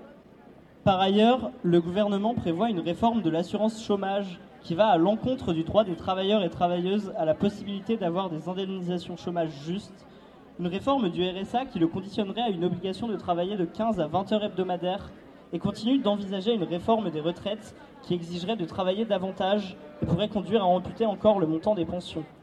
En ce qui concerne les jeunes et leurs familles, les aides comme les bourses et les ARS ne sont pas suffisantes pour compenser l'inflation. Leur niveau trop bas maintient notamment les étudiantes sous le, seuil de pauvreté, 1113 euros par mois, même à l'échelon le plus élevé qui est de 574 euros. Ainsi, la moitié des étudiants et étudiantes doivent, travailler et il arrive à la même proportion de sauter des repas pour des raisons financières. Un revenu d'autonomie est indispensable pour leur permettre d'étudier dans de bonnes conditions. Une revalorisation significative des bourses scolaires et de l'ARS est nécessaire pour pallier au coût de la rentrée, qui avec l'inflation a grimpé de 5 à 10% et pour permettre aux étudiants et étudiantes et leurs familles de vivre décemment. Trop peu de familles bénéficient de cette aide en raison du plafond de ressources à ne pas dépasser. Il faut augmenter les salaires et pas l'âge de départ à la retraite. 2,1 millions de travailleurs vivent avec moins de 1102 euros par mois. Les mesures en faveur du pouvoir d'achat, le Ségur de la santé ou l'augmentation de 3,5% du point d'indice après 10 années de gel n'ont pas réglé les problèmes. La hausse générale des salaires, c'est plus de cotisations pour la sécurité sociale. C'est donc des moyens supplémentaires pour soigner et éduquer les enfants, être protégés en cas d'accident de travail et de maladie professionnelle ou de handicap c'est aussi mieux vivre et vieillir à la retraite. Face au projet de réforme des retraites injuste et rejeté par la majorité de la population, nos syndicats portent des propositions alternatives finançables avec une autre répartition des richesses. Malgré les répressions syndicales, les travailleurs et travailleuses engagés dans le mouvement social restent déterminés. Beaucoup de secteurs obtiennent d'ailleurs de belles avancées salariales grâce à ce rapport de force. Seule la mobilisation par la grève reconductible dans les entreprises ou les services obligeront les employeurs, mais aussi l'État à ouvrir de vraies négociations. Le combat continue. Eh oui, le combat ne doit pas s'arrêter. Comme. Au moins, dans cette prise de parole, on a eu un peu tous les sujets. là. C'était un peu mieux que d'habitude, moi j'ai trouvé, parce qu'on entend que ça parle de minima sociaux, de chômage, de RSA, de. Voilà. Et, et, et, voilà, FO, j'ai envie de faire un petit pic à FO supplémentaire. on entend bien que là aussi, la CGT appelle à des grèves reconductibles. Ils disent bien que c'est le seul moyen par lequel on peut faire mal, un peu mal au patron. Quoi, bah, en vrai, le vrai moyen, ce serait une grève générale complète. Mais oui, actuellement, euh, il n'y a pas les forces en place pour le faire, ni les motivations. On voit bien que bah les gens globalement, de toute manière, les gens sont inquiets de leur situation. Donc, mm. euh, il y en a qui calculent tellement tout à la virgule près qu'ils ne se voient pas déjà de se passer d'une journée de salaire due à la grève. Bah c'est compliqué. Donc, c'est compliqué de mobiliser aussi dans cet état d'esprit actuel. Quoi. Mais d'ici janvier, janvier où ça va être pire, on va prendre les 15% du gaz dans la tronche, où il n'y aura plus les aides euh, mmh. sur le gasoil, enfin l'essence, quoi. Euh, qu'est-ce qui va se passer, quoi, à force, quoi Je... À part renverser la table, il n'y a rien à faire. Hein, non, ouais, malheureusement. Puis alors, le truc, c'est qu'on, oui, les manifestations, c'est une chose, quoi, mais est-ce que quel impact ça a et quelle utilité, comment, enfin, comment on peut faire? Parce que bon, il y a eu donc cette première manifestation sur Brest qui, qui s'est déclenchée après. Hein. Il y a mmh. eu un cortège qui a déambulé à l'appel de la terre syndicale. Et, euh, et, à la fin de cette première manifestation, il y a un deuxième cortège qui s'est fait, qui est reparti en déambulation. Euh, dans la ville de Brest hein, pour continuer euh, les revendications. Donc un deuxième cortège euh, plutôt sans les, syndicats officiels, même si on va voir par la suite que euh, moins la CGT soutient ce qui s'est passé derrière. Donc en fait, il y a un deuxième cortège de 40 personnes à peu près quoi, qui, qui, sont partis, qui ont repris un autre trajet. Et ça s'est pas bien passé. On va pas, ça s'est vraiment pas bien passé. C'est très mal fini. Ça s'est très mal fini. C'est des choses qu'on n'avait jamais vues à Brest. Je veux dire, des, des manifs euh, que certains qualifieraient de sauvages, en tout cas, on va dire de manifs non déclarés, mais en tout cas pas de manifs interdites, puisque le préfet n'avait pas émis d'interdiction de manifester pour cette journée. Donc la manif n'était pas interdite, c'est juste une manif non déclarée. Mais euh, il me semble que maintenant, tu ne peux plus être puni pour une manif non déclarée. Donc euh, voilà. Donc les gens sont repartis en cortège. Euh, pendant la déambulation, il y a eu un premier euh, accro, on va dire, avec une voiture qui a voulu euh, forcer bah, le passage à travers le cortège. Donc ça s'est un peu gueulé dessus. Et déjà la première surprise, bon évidemment, hein, les voitures de flics ou la BAC suivent à peu près toujours ces cortèges qui ne sont pas déclarés, mais à peu près de loin, il surveille, il laisse faire. Enfin, ça a toujours été à peu près comme ça sur Brest. Et là, déjà, la grande surprise, quand il y a eu cette altercation avec cet automobiliste, les flics sont arrivés de partout, quoi. On s'est retrouvé avec déjà moins 5-6 fourgons, véhicules, euh, et les flics descendent, matraque télescopique déployée, gazeuse à la main, et, euh, et pas pour s'en prendre après l'automobiliste qui venait quasiment taper dans les jambes d'un manifestant, quoi. Enfin, d'une manifestante, entre autres. Non, ils se sont mis tout de suite entre le cortège et cet automobiliste. Première prise d'identité au sein des manifestantes. Mais tout en gueulant, ouais, de toute façon, là, euh, vous, êtes, euh, vous êtes en manif euh, illégal, vous avez rien à faire là. bon, ok, d'accord, t'es gentil. les manifestants reprennent leur déambulation. Et à partir de ce premier accro, quand même, euh, on a constaté que la présence policière autour de ce deuxième cortège était particulièrement importante et beaucoup plus que d'habitude. Euh, voilà, donc euh, la manifestation continue. Arrive aux marches là en bas du château, on va dire, hein, pour ceux qui connaissent Brest. Et là, à ce moment-là, les manifestants décident de mettre un terme à leur, leur manif, rangent leur banderole et repartent vers Liberté, vers la mairie, en restant groupés, bien sûr, mais plus en, en bloquant, plus en gênant, on va dire, parce que voilà, attention. Perturbant. En sans perturber la circulation, puis de toute façon, voilà, on arrive rue de Siam, la seule circulation qu'il y a normalement rue de Siam à Brest, c'est les tramways. Donc les manifestants remontent par cette rue, euh, cette rue de Siam, mais sur les trottoirs. Pourquoi? Pourquoi ils n'ont même pas pris l'avenue des tramways? Parce qu'au même moment, descendaient en cortège, euh, bah, le cortège de, Bibus qui, qui avait appelé à la grève et à, rassemblement. Suite au... En fait, c'était l'enterrement de... C'était l'enterrement d'un de leurs collègues qui s'était suicidé, le week-end d'avant. Et qui a mis en cause la direction de Bibus et le management euh, RATP. Voilà, le management RATP, là, sur Brest, qui commence à ressembler à du France Télécom. Oui, parce qu'il y a eu une deuxième tentative de suicide. Il y a eu une deuxième tentative dans la semaine. Il y avait déjà eu un suicide en 2020. Donc là, on compte, hein, en deux ans, on est déjà à deux, deux, deux suicides. Et euh, alors, tentative, le, le, mot est toujours bizarre, mais en tout cas, presque trois, on va dire ça commence à faire beaucoup. Mmh. Et euh, donc, il y avait ce cortège qui descendait la rue de Siam. Et euh, donc là, ils étaient en voiture, en moto, en fourgon, en tout ce qu'ils avaient. Ils prenaient toute la rue de Siam. Et euh, qu'est-ce que je constate pendant le, donc, ce cortège qui descend, qui va dans l'autre sens, il descendait rue de Siam. Les manifestants dont on parlait avant, eux, étaient en train de remonter. Et en soutien, en soutien à, bah, aux, voilà, aux ouvriers, ouvrières Bibus, se mettent à applaudir parce que le cortège Bibus descendait en klaxonnant, faisant du bruit.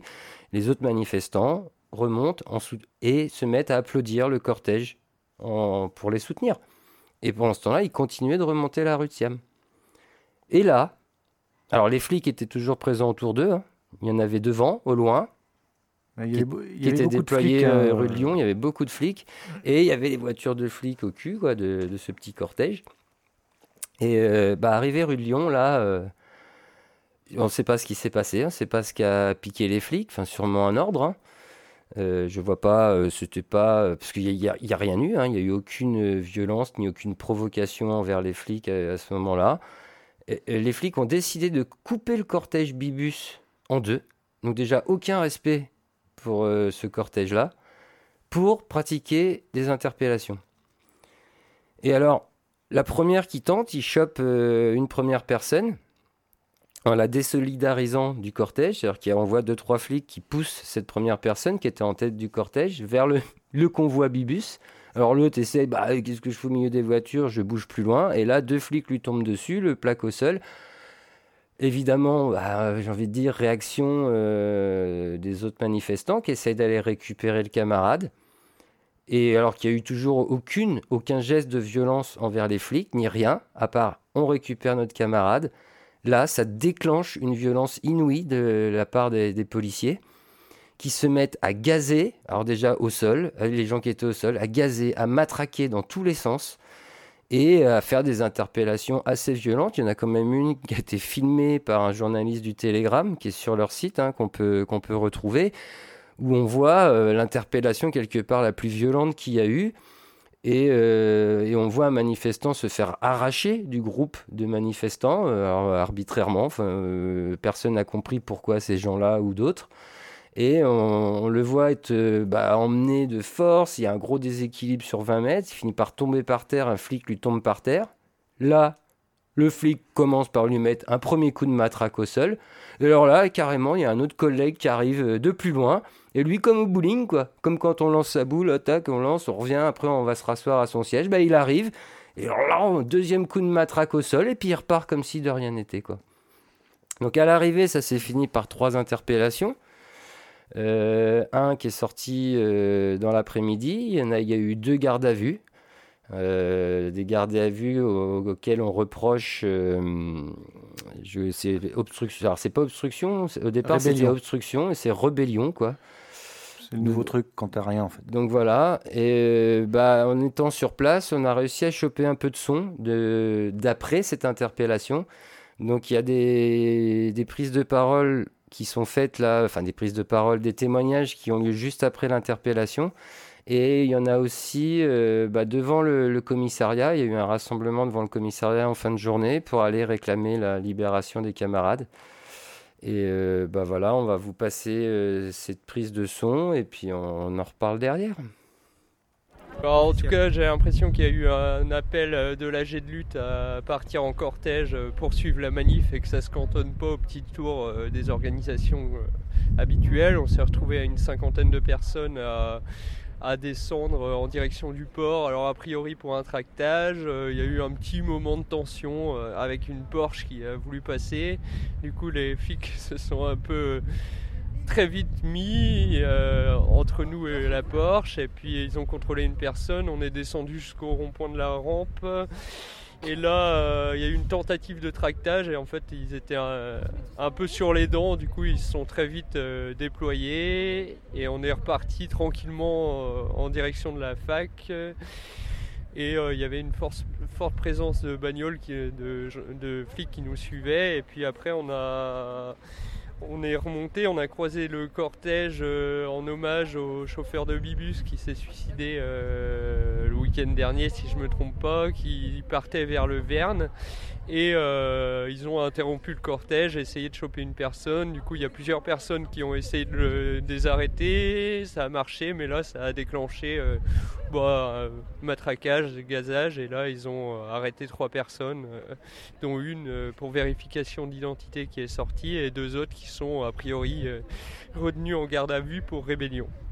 Et arrivé euh, trois quarts au Siam, euh, on s'est fait encercler en fait par les flics. De ce que j'ai vu, il y a un des camarades qui a commencé à, se faire embarquer par les flics, donc d'autres camarades ont répondu en essayant de retirer le camarade qui commençait à se faire embarquer. Puis là, c'est parti en live. C'est vrai que moi, j'ai pas trop compris.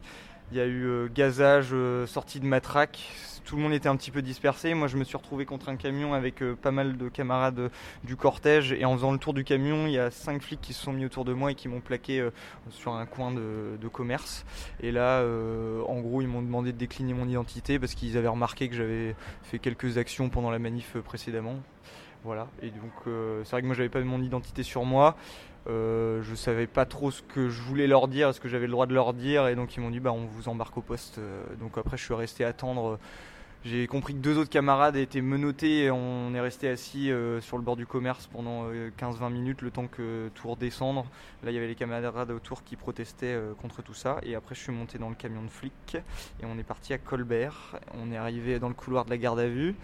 ils nous ont menottés dans le couloir de la garde à vue. Et donc en fait l'objectif c'était en tout cas qu'on donne nos identités.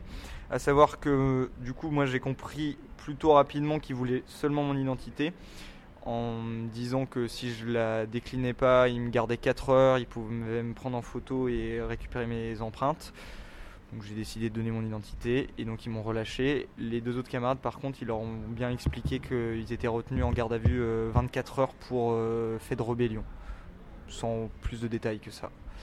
Voilà, donc euh, un peu spécial. Euh, grosse ambiance chez les, chez les flics. Euh, ils étaient vraiment en train de se moquer de nous, très violents verbalement, psychologiquement.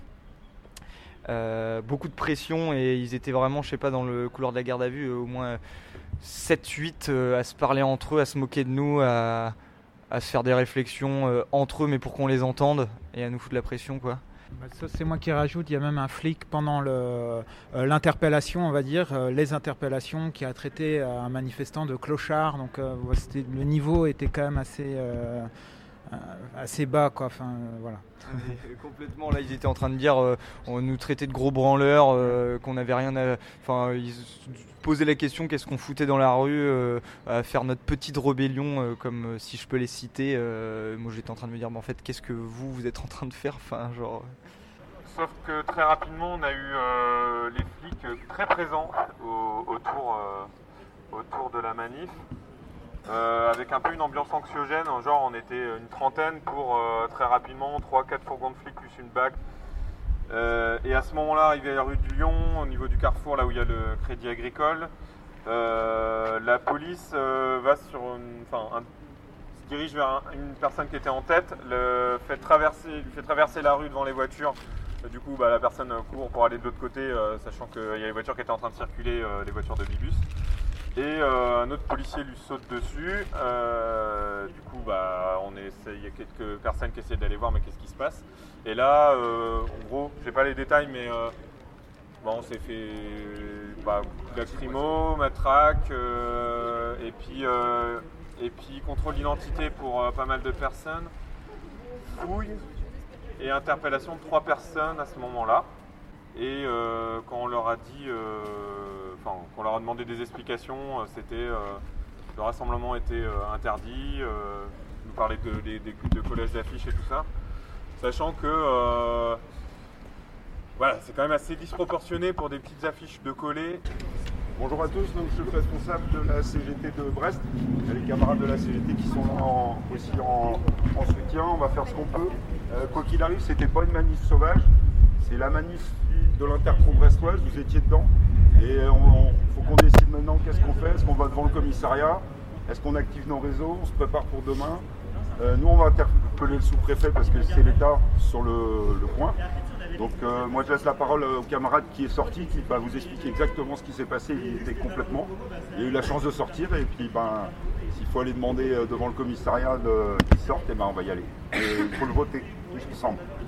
Dès le début, j'ai une, une remarque transphobe parce que moi j'étais avec ma capuche, avec mon masque, avec euh, des cheveux longs. Euh, du coup, je pense qu'ils m'ont tout de suite dit Ah, c'est encore un Yel celui-là. Euh, parce qu'ils n'arrivaient pas, je pense, à déterminer mon genre j'en sais rien. Et je me suis retrouvé assis au bord du commerce avec les deux autres camarades qui visiblement avaient été mis à terre et plein de lacrymos sur le visage. J'étais embarqué dans le camion, on est allé tout de suite à Colbert et là on s'est retrouvé dans le couloir de la, de la garde à vue.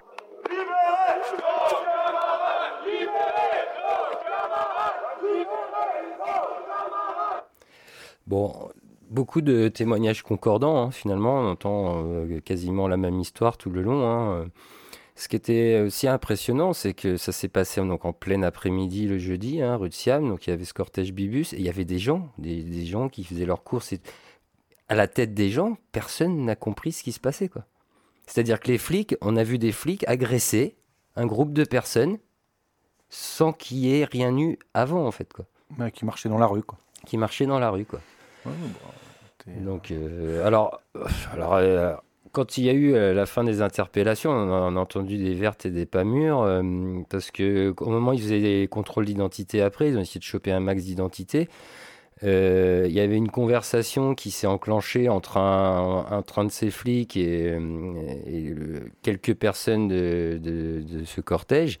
On a quand même pu entendre des choses, bah, la question mais vous qu'est-ce que vous faites et tout, euh, c'est quoi, c'est démesuré complètement. Le flic répond quand même mais mais c'est de la pédagogie, euh, c'était de la violence légitime. C'est pour vous apprendre la haine. Voilà, la pédagogie à coups de matraque, de gaz. Alors moi j'ai vu des coups de gazage euh, à bout portant, hein, plein œil à genre 5-10 cm de, du visage, quoi. Un truc pas du tout dangereux pour les yeux des gens. Alors on n'a pas eu encore eu le droit au tir de LBD à Brest même s'il y en avait eu à Ponta, on en avait parlé euh, sur des interventions policières. Mais, euh, mais bon, c'était, mais c'était hallucinant, quoi. C'était. Euh, les flics en roue libre. Tu appelles ça comme ça. Hein, c'est. Ils se sentent libérés de toute manière de tout ce que, de toutes les contraintes. Ils ont, il n'y aura rien de toute manière qui leur sera reproché, puisqu'il y en aura à dire qu'ils ont cassé un mouvement de contestation. Voilà, ils vont recevoir euh, ces mecs-là, ils vont recevoir une tape sur l'épaule et on leur dira que tu as bien fait ton boulot. Bon, en même temps, ils font bien leur boulot parce que, que c'est une bonne façon d'inculquer la haine du flic hein, quelque part. Ah bah euh, là, je, pense que leur but, euh, c'est, alors, si on n'avait jamais vu ça, c'est demander pourquoi ils étaient montés d'un cran comme ça. Bon, bah, je pense que c'est pour casser toute euh, manifestation naissante, toute, toute parole qui serait contradictoire au gouvernement. Hein, bon, avec la montée des flics, là, les 15 milliards en plus, on voit bien dans quel sens va ce gouvernement. Mais euh, Après, euh, tu vois, pendant la manif, même la, première des, le premier cortège de l'inter-syndical, il y a pas mal de gens qui m'ont fait aussi la réflexion qu'il y avait beaucoup de flics. Et qu'il y en avait plus que d'habitude. et c'est vrai que moi, euh, quand je suis reparti de la manif de mon côté, en fait, on, on, a dû se, on a dû se croiser rue de Siam J'étais dans l'autre sens, mais j'ai cru voir hein, le mouvement, tu vois, de loin. Mais moi, tu vois, j'étais en plus, moi, j'étais, euh, voilà, j'étais accompagné, j'étais pas tout seul. Donc, euh, je me dis qu'au pire, tu, vu de la façon dont ils ont agi, ils auraient pu euh, gazer des gosses. enfin, c'était. Ah bah, ils ont réussi à se gazer eux-mêmes. Alors, au passage, tellement ça a arrosé dans tous les sens. Des génies, on va dire. Mais moi, je me suis fait un peu la réflexion en descendant de Jaurès, fin de Liberté quand, quand je suis passé, parce que je suis passé à peu près en même temps que le cortège euh, de la CFDT, là, de Bibus, là. Et je me suis fait la réflexion en, passant qu'il y avait quand même un gros paquet de CRS dans tous les sens, en armure intégrale, et beaucoup de caisses de baqueux. Ouais, les baqueux tournaient à fond. Ils étaient tous à fond, quoi. ils avaient l'air bien tendus. Quoi. moi, je pense que euh, déjà dès le début de la journée, il y avait eu des consignes, il y avait quelque chose. Ils il y avait plusieurs mouvements, donc euh, est-ce qu'ils avaient peur qu'il y ait une, euh, on peut dire, une convergence euh, des, je pense pas qu'il y aura une convergence des, mouvements, mais tu sais, entre le mouvement lycéen le matin, le mouvement de l'Interpro euh, mmh. à midi, plus le mouvement de la CFDT Bibus, euh, qui en plus, on rappelle, c'était un cortège funéraire hein, en fait, hein, parce qu'ils accompagnaient euh, leurs camarades morts au Verne. Hein, L'après-midi, c'était les funérailles. C'était ces funérailles, donc il y avait des symboliques importantes derrière tout ça. Et moi, j'ai senti qu'ils étaient quand même un peu sur le.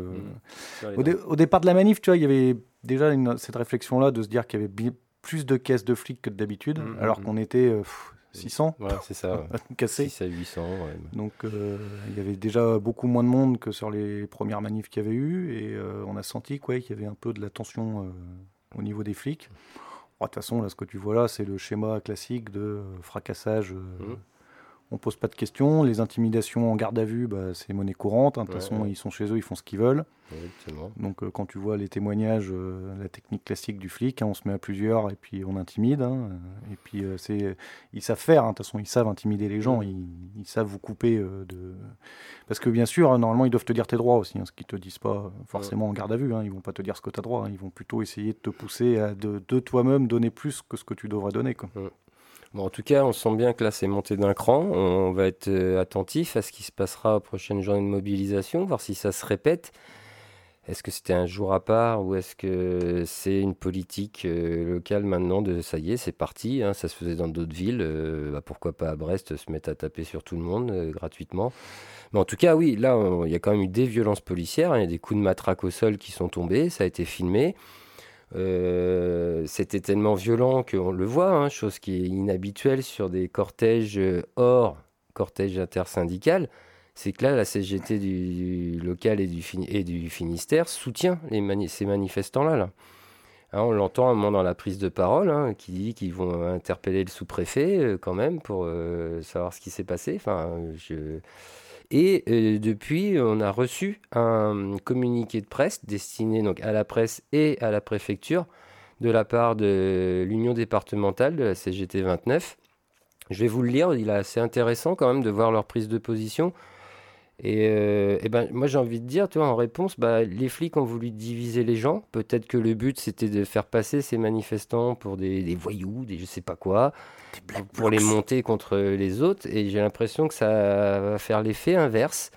Bon, je vous lis ce, ce communiqué. Euh, donc l'Union départementale des syndicats CGT du Finistère dénonce toutes les formes de violence telles qu'elles telle qu'elle soit. Bon, toutes les formes de violence, on pourrait quand même. Euh, moi, ça me gêne un peu cette première phrase, même si bon, euh, parce que bon, j'imagine que dedans, casser une vitrine, c'est une forme de violence, mais bon, ça. Après, tu es obligé de mettre une phrase. Voilà, bon, c'est l'intro. Et après, quand même, les violences policières ne font pas exception. Donc là, on y vient. Ce jeudi 10 novembre, des manifestations intersyndicales CGT, CGT FSU, Solidaire, Union Pirate et Organisation de lycéens se sont tenues dans ce département. À Brest, en fin de cortège, des jeunes manifestants ont connu l'inacceptable. Encerclés, violentés et méprisés par une police déchaînée, ces jeunes sont victimes de l'insupportable. La CGT a pu constater le calme de la manifestation, comme elle a soutenu la colère de ces jeunes qui souffrent du mépris que les politiques leur assènent. Oubliées dans les décisions politiques, elles sont aussi les héritières d'une situation économique et écologique qui justifie leur rejet du capitalisme. Légitimes dans leur colère pacifiste, la police devait les protéger. Elle aura fait l'inverse en les frappant sans retenue. L'Union départementale soutient les trois jeunes violemment interpellés par les forces de police dont l'exemplarité n'aura pas été au rendez-vous. Ces mêmes fonctionnaires portent aussi la responsabilité du désordre occasionné par une décision violente inutile dans un cadre que l'intersyndical maîtrisait. Voilà, et c'est signé de l'Union départementale, du secrétaire général c'est bien. Donc c'est bien, affaire à suivre. Hein. Euh, je pense qu'on va voir comment la défense se met en place, hein, des camarades qui ont été euh, mis en garde à vue et de voir les, ce, qui, ce qui peut en suivre. Quoi. Mais... Ouais, ouais, moi j'aimerais bien voir un communiqué de la sous-préfecture ou du préfet, voir euh, eux leur position, parce qu'en attendant, on a, de, tu vois, on a quand même le Télégramme, qui est un journal plutôt pro gouvernement et flic, qui déjà dans son article ne défend pas les flics, ne défend pas les flics, ce qui est assez surprenant. Ouais, ouais c'était flou. Enfin, tu vois, pour un article du Télégramme, je me suis dit, tiens, c'est bizarre, ils disent pas que les flics ont été exemplaires. Mm. Et euh, on n'a pas de com là actuellement de la préfecture du Finistère. Euh. Non, on a juste eu une. Enfin, c'est juste le commissaire, le, le, grand commissaire général de, Colbert, enfin de, de, Brest, là, qui a. Parce que ce communiqué a été retransmis bah, dans un article du Télégramme. Et, mais à la fin, quand même, il donne une réponse euh, à Monsieur Waro, qui est ce, commissaire euh, local, qui lui, euh, je ne vois pas de problème. Hein, c'était pour lui une manifestation interdite. Alors on le précise, c'était pas une manifestation interdite. Et bon, voilà, qui, qui, qui parle de qu'en fait, ils ont été pris à partie au moment de l'interpellation. C'est ce qui les justifie. Qui, justifie les violences comme ça. Ils ont été pris à partie. Alors ça veut dire quoi Pris à partie? Parce que la seule chose qui a eu lieu, et on l'entend dans tous ces témoignages, c'est que les camarades ont essayé d'extraire ceux qui étaient en train d'être interpellés. Il n'y a pas eu de coups portés aux flics, il n'y a pas eu de projectiles lancés sur les flics. Donc c'est quoi le prix à partie quoi? Ils se sont sentis en danger. Oui, oui. Mais non, mais c'est le prix à partie, ça te justifie, si tu veux, le il, se dédouane, tu vois. Il dit euh, Nous, on a juste fait des interpellations qui vont bien, mhm. c'est-à-dire euh, on vous interpelle pour rien dans la rue, puisque au final, euh, t'as pas de flagrant délit constaté, t'as rien. Ah bah à ce moment-là, non, le flagrant délit, s'il y en avait un, c'était peut-être avant, je sais pas, d'une affiche collée sur. ouais, t'as dégradé un panneau, c'est vachement grave. Ouais, t'as mis un coup de colle là, ça va pas quoi. Enfin bon, bref. Donc, non, mais c'est complètement démesuré de toute façon d'intervenir comme ça quoi. Ouais, mais eux, ça va bien se passer pour eux. Hein. Mm. Ils auront une médaille. Oui, moi j'ai entendu aussi, euh, bah, quand les flics disaient que c'était, c'était de la pédagogie et que les violences, leur violence était légitime, euh, à un moment, euh, ce même flic dit bah, Vous avez qu'à vous plaindre à l'IGPN. Et là, t'entends les manifestants Bah oui, c'est ça. et puis dans deux ans, vous serez peut-être condamné à une amende de 50 euros, vous ne payerez pas, il faudra encore attendre un an. Et pendant ce temps-là, les flics rigolaient, quoi. C'est-à-dire qu'ils se sentent total, enfin, totale impunité. Ils sont hors la loi, ces gens-là. Quoi. Complètement, quoi. Bon, bref. Donc voilà, affaire à suivre. Euh, on va voir comment ça va être traité. Bon, sans surprise, je pense que ce seront ceux qui étaient gardés en vue, à garder à vue, qui ont, rébellion euh, en plainte contre eux, qui, risquent de morfler le plus. On vous tiendra au courant des nouvelles euh, dès qu'on en a d'autres. Ouais, à voir comment ce sera pour, poursuivi, on va dire. Voilà. Bon, eh ben, moi je vais conclure cette petite partie euh, s'informer autrement. Euh, la semaine dernière, je vous avais euh, parlé un peu de l'Iran. J'avais été totalement brouillon, donc je vais essayer de me reprendre aujourd'hui, d'autant qu'il y a eu quelques nouvelles. Donc en gros, je vous disais que la semaine dernière, bon, c'est toujours hein, suite manifestation qui dure depuis maintenant, ça doit faire deux mois en Iran. Ouais, mais on n'en parle plus dans les médias dominants parce que c'est plus porteur. Ouais. Et où il y a une répression de dingue hein, qui est mise en place. Euh, on peut rappeler entre autres que euh, l'association euh, Iran, Iran Human Rights qui vient de mettre à jour son bilan de la répression. on en est quasiment à 3, enfin, 326 morts 43 enfants, 25, 25 femmes. Et l'ONG précise au passage que c'est le minimum, hein, parce qu'ils n'ont pas encore pris en compte un grand nombre de morts rapportés. Ils sont en train de vérifier, donc c'est des chiffres qui peuvent grimper encore du, jour au lendemain. Et la semaine dernière, ce que je voulais vous dire et que j'avais pas réussi à le dire, c'est qu'il y avait une grande majorité des 290 députés iraniens qui avait réclamé que la justice iranienne applique une sévère répression au mouvement de la contestation en usant de la loi du talion contre les ennemis de Dieu. La loi du talion, hein, rien que ça. Ah non, ils, sont arrivés au stade de la loi du talion, œil pour œil, dent pour dent. Voilà, c'est celle-là, hein. je rappelle, la loi du talion, sur laquelle je n'étais pas du tout euh, à fond la semaine dernière, qui est quand même une des lois les plus anciennes, qui consiste en la réciprocité du crime et de la peine. C'est ça. Donc voilà, représenté euh, symboliquement par l'expression œil pour œil, dent pour dent. Quoi. Donc euh, ça, ça, quoi ça caractérise un état intermédiaire de la justice pénale entre le système de la vendetta et le recours à un juge comme tiers impartial et désintéressé. Donc voilà, donc les députés qui, appelaient à appliquer la loi du talion, eh ben on le craignait, hein, parce qu'il y a quand même un paquet de monde qui ont été arrêtés, donc euh, on ne sait pas sur qui ça peut tomber. Eh ben, cette semaine, là, il y a un premier manifestant qui vient d'être, qui vient d'être condamné à mort. Euh, c'est quoi l'effet reproché pour euh, mériter la mort? Parce que œil pour œil, dent pour dent, ça veut dire qu'il aurait dû tuer quelqu'un? Ouais, dans la logique, c'est ça, ouais. Ce serait ça. Là, on le... il est coupable d'avoir incendié un bâtiment gouvernemental, de troubles à l'ordre public, de rassemblement et conspiration en vue de commettre un crime contre la sécurité nationale. Et ben voilà, donc ça, ça mérite la mort en Iran maintenant.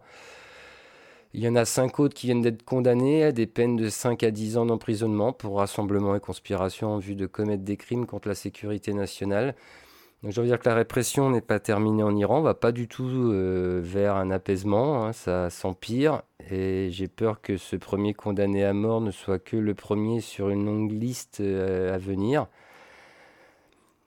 Qu'est-ce qu'on peut faire à part euh, continuer de dénoncer ce qui s'y passe, que ça, ça, parle de plus en plus, mais en même temps, bah, nous d'ici on peut pas faire grand chose de plus quoi à part que ouais il y a eu un on en a on en a pas trop parlé mais il y a eu un super euh, interview fleuve de merde sur euh, France Inter d'Emmanuel Macron l'autre jour là-dessus euh, que je l'ai écouté brièvement parce que j'étais dans ma voiture pendant ce temps-là où Macron justement parlait depuis la COP là en Égypte et disait qu'il avait reçu des féministes et qu'il soutenait leur combat Bon, à côté de ça, il fait quand même des types tapes dans le dos au dictateur en chef euh, pour lui dire euh, bon, achète du matos, quoi, ce serait bien. Hein.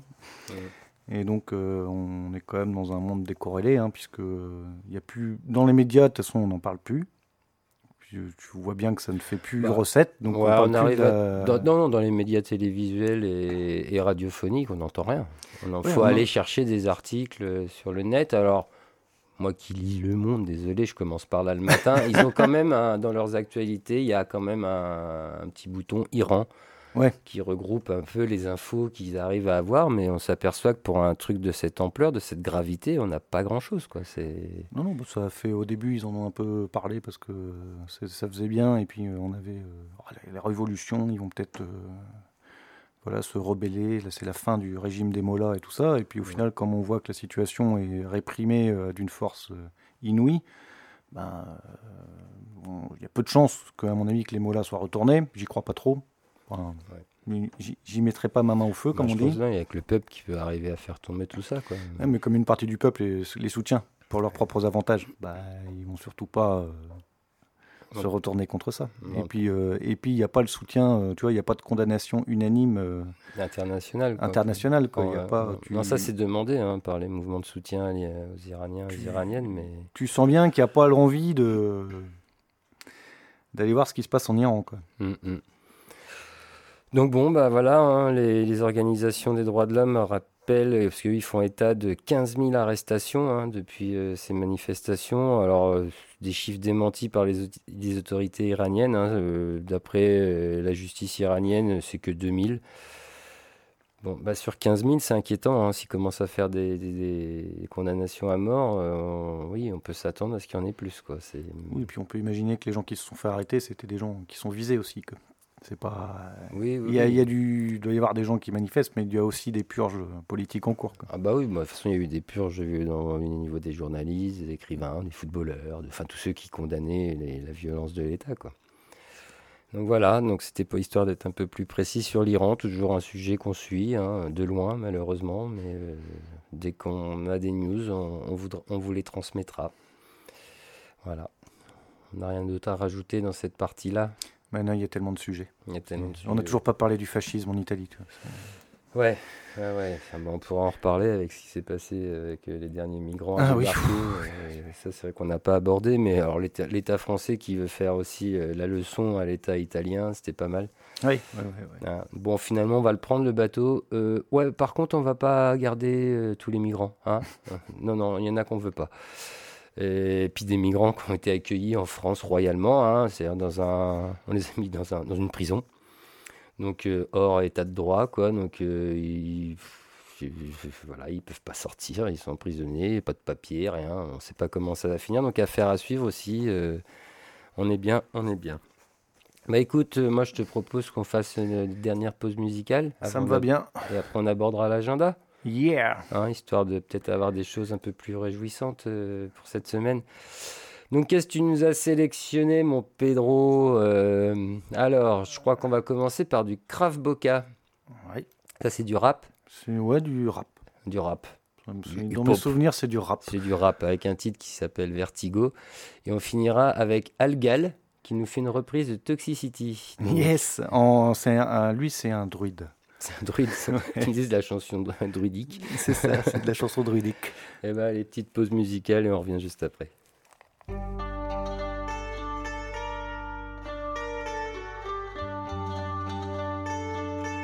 Νέα αστυνομική επιχείρηση για την εκένωση άλλων δύο κτηρίων που τελούσαν υποκατάληψη, κατάληψη, κατάληψη.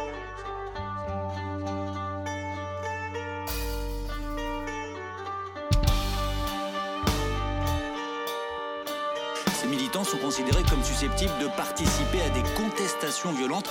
C'est pour cela qu'ils sont euh, sous surveillance. Leur communication et leur déplacement sur les zones de manifestation euh, sont attentivement scrutés. Αντανακλάσεις από κόκκινο και μπλε στις γειτονιές μας. Το κράτος ετοιμάζει τις θηλιέ μας. Οι μπάτι στις πλατείες, αστέγια και στις σχολές μας εγκαινώνουν. Αλλά θα τους τυχιώνουν οι γραφιές μας. Παιδιά της κρίσης, με πόνο στα πόδια και καταθλίψεις. Με ξώσεις, κλητεύσεις και απολύσεις. Αφράγκοι με συνειδήσεις που φτύνουν τις παρετήσεις και τη φόλα. Οι πρώτες σταγόνες από την πόρα. J'suis parti voler de la pierre de prestige. Toute la nuit zonée, en avoir le vertige. Incendie criminel d'après les expertises. La parole, leur tourelle ne seront que vestiges. Pour faire simple et concis, on emmerde les consignes. La justice les combine, les légendes les continuent. La terre brûlée sous grenade défensive. On ira hurler du sang plein les gencives. Είμαστε όλοι μας λαθρέοι και παραβάτες που προσπαθούν να πάρουν ανάσα από τις χαραμάδες. Γι' αυτό ανθίζουν οι αντιστάσεις απέναντι στους φωνιάδες. Γι' αυτό ακόμα αντιστεκόμαστε απέναντι στους δελτάδες. Οι φίλοι μου έχουν για πατρίδα του τα ζόρια. Ζωγραφίσανε το μέλλον με στάχτε από τη Μόρια. Δαμασκό σε γεωχόσποτ Αθήνα, κέντρο Βικτόρια. Κουβαλάμε ιστορίε και στα πόδια μα τριβόλια. Au pied de la Garonne, dans nos pinettes de ciment, je vois des âmes qui marronnent et des regards qui dérivent en silence. Des étudiants qui font la cour à leur dealer pendant que des gamins de 12 ans s'inquiètent pour leur mère en pleurs. J'ai vu la direction faire ses choix, des employés perdant en emploi. Le dirigeant touche un bonus, des salariés passent à la rue. J'ai vu des pères de famille craquer, partir en vrille, des anciens profiter de leur statut pour étouffer les cris. Οι Αστυνομικές δυνάμεις, επειδή ήταν πολλές, τους περικύκλωσαν. Ξέσπασε η συμπλοκή με αποτέλεσμα της σύλληψής τους. Να σας πω ότι είναι η πρώτη φορά που συλλαμβάνεται τόσο μεγάλος αριθμός ατόμων από τον εξουσιαστικό χώρο. Je vais ce qu'il faut pas voir quand tu t'attardes tard le soir. Je vais ce qui le traque dans les rôles, le crack dans les couloirs. J'ai vu des promesses, des camés, des poteaux pétés, bloqués par la clé. Les badons pas, les sentences, des palettes de cachés J'ai vu ce qu'il faut pas voir quand tu t'attardes tard le soir. Je vais ce qui le traque dans les rôles, le crack dans les couloirs. J'ai vu des promesses, des camés, des poteaux pétés, bloqués par la clé. Les badons pas, les sentences, des palettes de cachés Φυσήσαμε το μπλε της θάλασσας στο πράσινο του κέντρου Απ' τις στολές και από τα μπατσικά του κέντρου. Μας παίρνουν από πίσω, ακούν τα κινητά μας Παίρνουν τα χαρτιά μας, τους τρομάζουν τα χαμογελιά μας. Φυσήσαμε το μπλε της θάλασσας στο πράσινο του κέντρου Απ' τις στολές και από τα μπατσικά του κέντρου. Μας παίρνουν από πίσω, ακούν τα κινητά μας Μα δεν πιάνουν ούτε λέξη από όσα λένε τα δάκρυά μας sans chef, sans hiérarchie. C'est même l'ADN hein, de ces mouvements radicaux. radicaux que l'organisation de certains groupes deviendrait quasi professionnelle. professionnelle, professionnelle.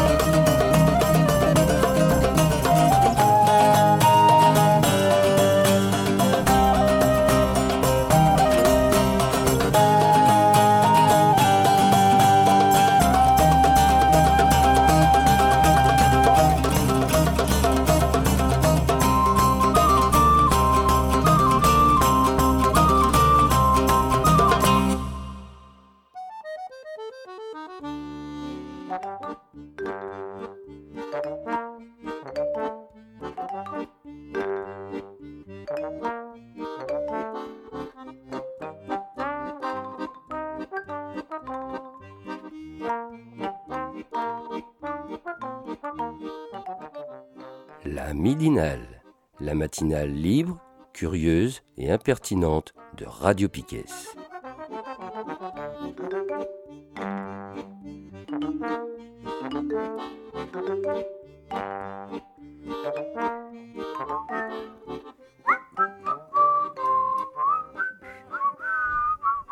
Je trouve qu'on s'en sort bien. ah, ça. Ah, il y a du rythme. Allez, dernière partie de cette euh, midinale du 14 novembre. On est encore on est un peu à la bourre là. on finit plus tard. Donc la partie agenda, il n'y aura pas tout et pas rien aujourd'hui.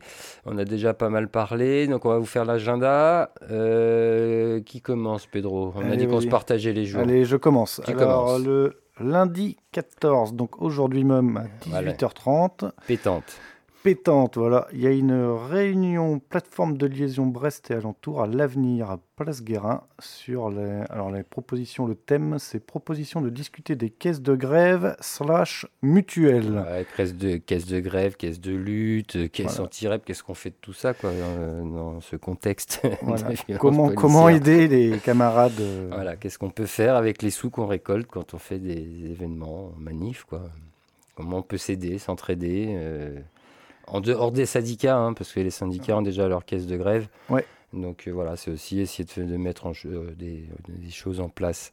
Donc ces réunions de plateforme, hein, qu'on peut appeler plutôt des rencontres de plateforme, en fait, hein, c'est destiné à discuter surtout de, de choses de fond, plus principalement, puis de faire de la liaison aussi entre les différents collectifs de lutte et euh, de, tenir au courant tous les camarades de ce qui se passe et puis aussi avoir des discussions de fond sur différents sujets quoi. Donc ce soir normalement ce sera ça autour des caisses de lutte en gros quoi. Donc à l'avenir. À l'avenir 18h30 pétante. Si vous voulez discuter, venez un petit peu avant ou alors vous discuterez après mais il faudrait que ce serait bien que ça commence à l'heure. Merci tout le monde. Donc ça c'est pour ce soir. Euh, sur le mardi, il a rien. Kevin nous a rien mis dans l'agenda. Donc c'est qu'il n'y a rien. Ah, si, il y a le truc de, dont on tout à l'heure à, l'UBO. Ah oui, on en reparlera pas. Ça, moi, j'irai pas à ce truc-là. Quoi. Non, mais il faut peut-être en parler pour justement aller voir ce qui se passe. Quoi. Ouais, ouais, ouais. Un truc euh, sur c'est quoi, la, religion. Dieu, Dieu créa le monde. Le prout de Dieu pour le Big Bang, quoi, c'est, ça. ça. Ouais, donc non. Euh, mercredi 16 novembre à 17h30, euh, il y a un concert en famille. Ça, c'est dans le cadre du Festival Invisible qui est en ce moment. C'est gratuit. Ça se passera au PL Guérin, donc on rappelle l'adresse, 1 rue Alexandre Ribaud, toujours à Brest, hein, c'est un agenda un peu brestois quand même. Euh, c'est un spectacle musical jeune public de 4 à 10 ans, ce qui dure à peu près 45 minutes. Voilà, donc ça c'est dans le cadre du Festival Invisible. Euh, il doit y avoir un programme pour ce festival aussi qui traîne sur les internets. Ouais. Qui, parce que c'est pas sur une seule journée ça normalement. Non, il y avait euh, au Vauban je crois en début de semaine dernière. Et il y a aussi à la Carène ce week-end. D'accord. il, doit y avoir deux événements. il y a deux concerts, enfin il y a deux soirées de concert à la Carène. Ok. Mais ce week-end, on a un autre événement, enfin concert, hommage qui va venir dans ah. l'agenda. Allez, je te laisse le jeudi. Ok, alors jeudi à 20h, il y a soirée bidule. bidule. Géométrie slash slash Odette Picot et Léonore Canales, je ne sais pas si je le dis bien. Ouais. Slash slash Achille Bertou, c'est à prix libre, c'est à la passerelle au 41 rue Charles Berthelot. Donc c'est concert voix vieille à roue ouais, concert voix vieille à roue bande magnétique. Ok. Ouais. Et espace peau de femme, performance plastique et corporelle sur les métamorphoses féminines par Léonore Calanes. Je mâche mes mots, excusez-moi. Et il y aura euh, donc aussi une conférence du professeur Achille Bertou surtout. Bertou surtout. Ouais, Bertou surtout. C'est marrant.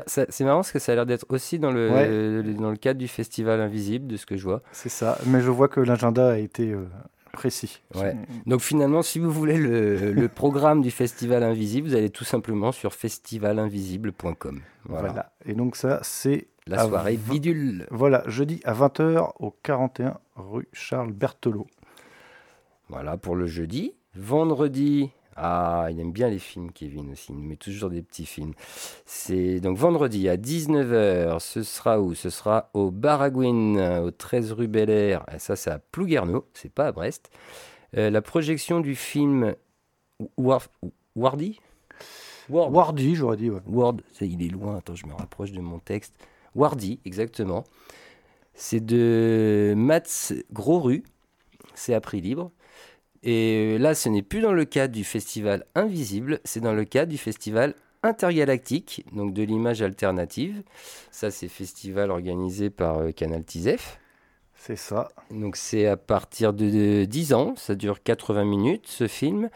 Alors qui est Wardy Wardy, c'est une jeune palestinienne de 11 ans qui vit avec toute sa famille dans le camp de réfugiés où elle est née. Euh, le jour où Sidi, son arrière-grand-père adoré, chassé de son village en 1948, lui confie la clé de son ancienne maison en Galilée. Wardy craint qu'il ait perdu l'espoir d'y retourner un jour. Voilà, donc ça c'est sur euh, bah, l'histoire palestinienne. sur les luttes palestiniennes. Et ce qu'ils ce prennent dans la tête aussi là-bas, quoi, visiblement. Ça c'était donc vendredi à 19h, donc à Plouguerneau, au bar à Voilà. Alors, euh, samedi 19, de 18h à 22h, il y a une soirée hommage à Tom, projection et surprise musicale à prix libre, et c'est à l'avenir Place Guérin. et il y aura donc la projection du documentaire Tom d'ici et d'ailleurs de Philippe Lublinet. Ça dure 52 minutes. Voilà, donc Tom, c'était un, un, artiste, un joueur de blues, on va dire, euh, et autres. Hein. Il a fait d'autres choses qui qui déambulait dans Brest, euh, qui connaissait pas mal d'autres euh, artistes musicaux et autres, qui est décédé bien trop tôt, à l'âge de 27 ans. Il a rejoint euh, les, comment on dit, il y a un terme là pour comme les Jimi Hendrix et ah, compagnie. Je l'ai oublié, c'est pas bon bref, il est parti bien trop tôt, donc voilà, c'est en, son hommage. donc cette projection, il y aura voilà une surprise musicale j'ai cru entendre que ce sera sûrement des euh, concerts blues ou une scène ouverte autour du blues ou quelque chose comme ça. C'est à prix libre. Et euh, par contre, ce sera une soirée sans alcool. Je pense que c'est pour que cet hommage se passe bien jusqu'au bout. Euh, voilà, donc ce sera, il y aura que des softs sur place. Et voilà, bah, venez nombreux pour lui rendre hommage. Je pense que peut-être qu'il le verra de là-haut, que ça lui fera plaisir. Quoi. Ça, c'est samedi. Et dimanche 20 novembre, 18h, euh, un autre film. Euh, le film, c'est No London Today de Delphine Deloger, à prix libre. Et là, ce sera dans un bar qu'on aime bien, au Café de l'Ancre, route de Rostiviec, à l'Opérette. Euh, c'est dans, dans, le cadre, encore une fois, du Festival intergalactique. TIC. on, est, on, est, bien pour cet agenda. Ouais, ça va. Et alors, c'est un film qui nous fait plonger dans l'errance et l'attente à Calais de jeunes réfugiés qui tentent de passer illégalement en Angleterre. D'ailleurs, en parlant de ça, euh, il y a, euh, le, Monde encore. Il y en a qui sont sur, sur euh, Révolution permanente. Mais en tout cas, il y a eu une enquête. Là, il y avait eu un chavirage en 2021 où il y avait eu une trentaine de, de morts.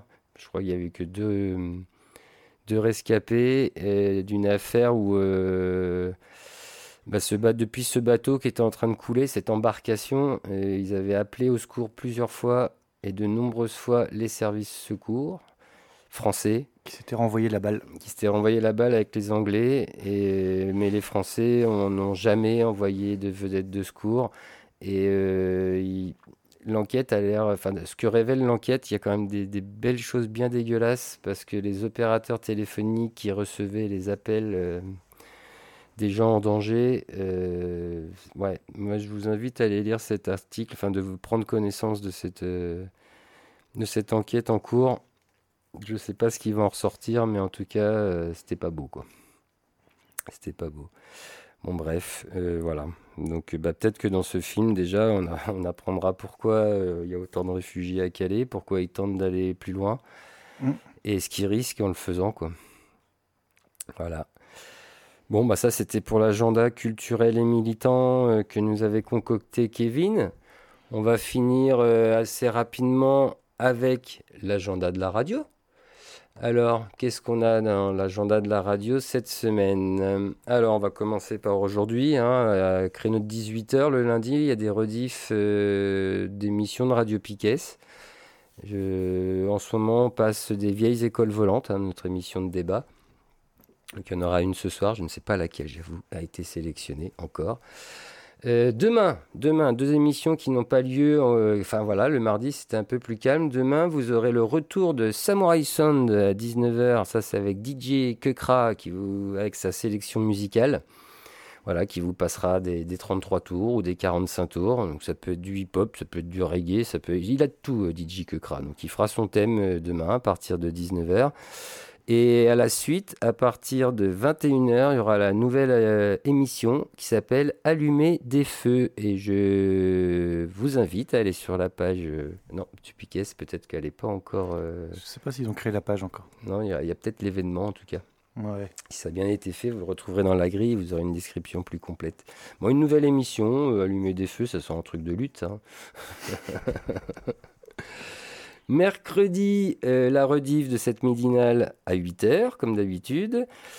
Euh, à 16h, vous aurez Histoire de miettes. C'est le numéro 3 déjà, c'est des petites histoires euh, des mer- du monde des merveilles, des merveilles. euh, De miettes. De miettes. C'est une, une- une jeune femme de 7-8 ans qui nous raconte ses histoires. Euh, il y aura une rediff à 18h de l'émission lundi soir, euh, faite par euh, le site lundi matin. Et bah, j'ai pas eu le temps de l'annoncer sur les réseaux la semaine dernière. On a eu le retour de Vibes and Culture Show par Michel euh, la semaine dernière. Vous avez le droit à en entendre un podcast. Peut-être qu'il y aura ce mercredi aussi, ou pas. On verra. Jeudi 17, euh, toujours en attente. On verra. Euh, Est-ce que Tiffen nous en envoie Bah, Ça peut arriver n'importe quel jeudi à 17h. L'émission sur l'adolescence avec des témoignages d'adolescents ou adultes euh, qui nous parlent de ce moment de l'adolescence particulièrement compliqué. Et ça, c'est à 17h. Et à 18h30, l'équipe de l'Estanco sera en direct pour leur cinquième mouture de la saison. Voilà, donc euh, l'émission musicale euh, de Patoche euh, avec du jazz, du blues en première partie et de la chanson française en deuxième partie. Le vendredi, bah, toujours peut-être un Vibes and Culture à 10h, ouais, ça ce serait celle de Victor Bobosund, si on la s'il y en a en ce moment. Et le soir, il y aura la rediff de l'émission Mayday qui est réalisée sur Radio Canu. Ça, ce sera à 17h. Le 19h, toujours dans nos syndications, euh, l'émission Rock, Rock à la Casbah, le samedi à 19h. Et on arrivera au dimanche avec l'émission sur le milieu carcéral L'Envolée à partir de 11h. Désolé, j'ai raté la programmation de celle de cette semaine.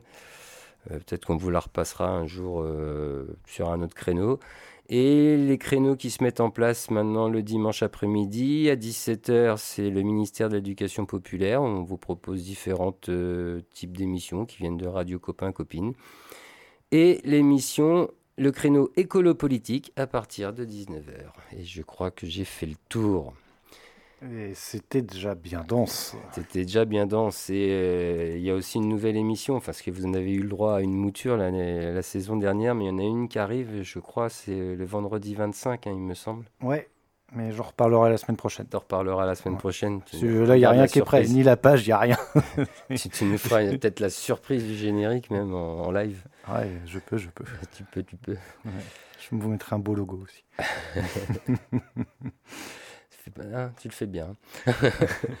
bon, bah écoutez, euh, Pedro, on va se laisser là, nous. Ouais, je pense. Hein, on va aller faire la sieste. C'est pas mal. Pour se remettre de nos émotions. On va vous souhaiter à toutes et tous une bonne semaine de lutte, de ce que vous voulez.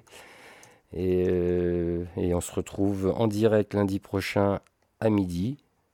Et voilà, j'ai tout dit, moi. Moi, j'ai plus qu'à dire au revoir. Allez, bah des gros bisous et puis on vous dit à la semaine prochaine. Ciao. Bisous.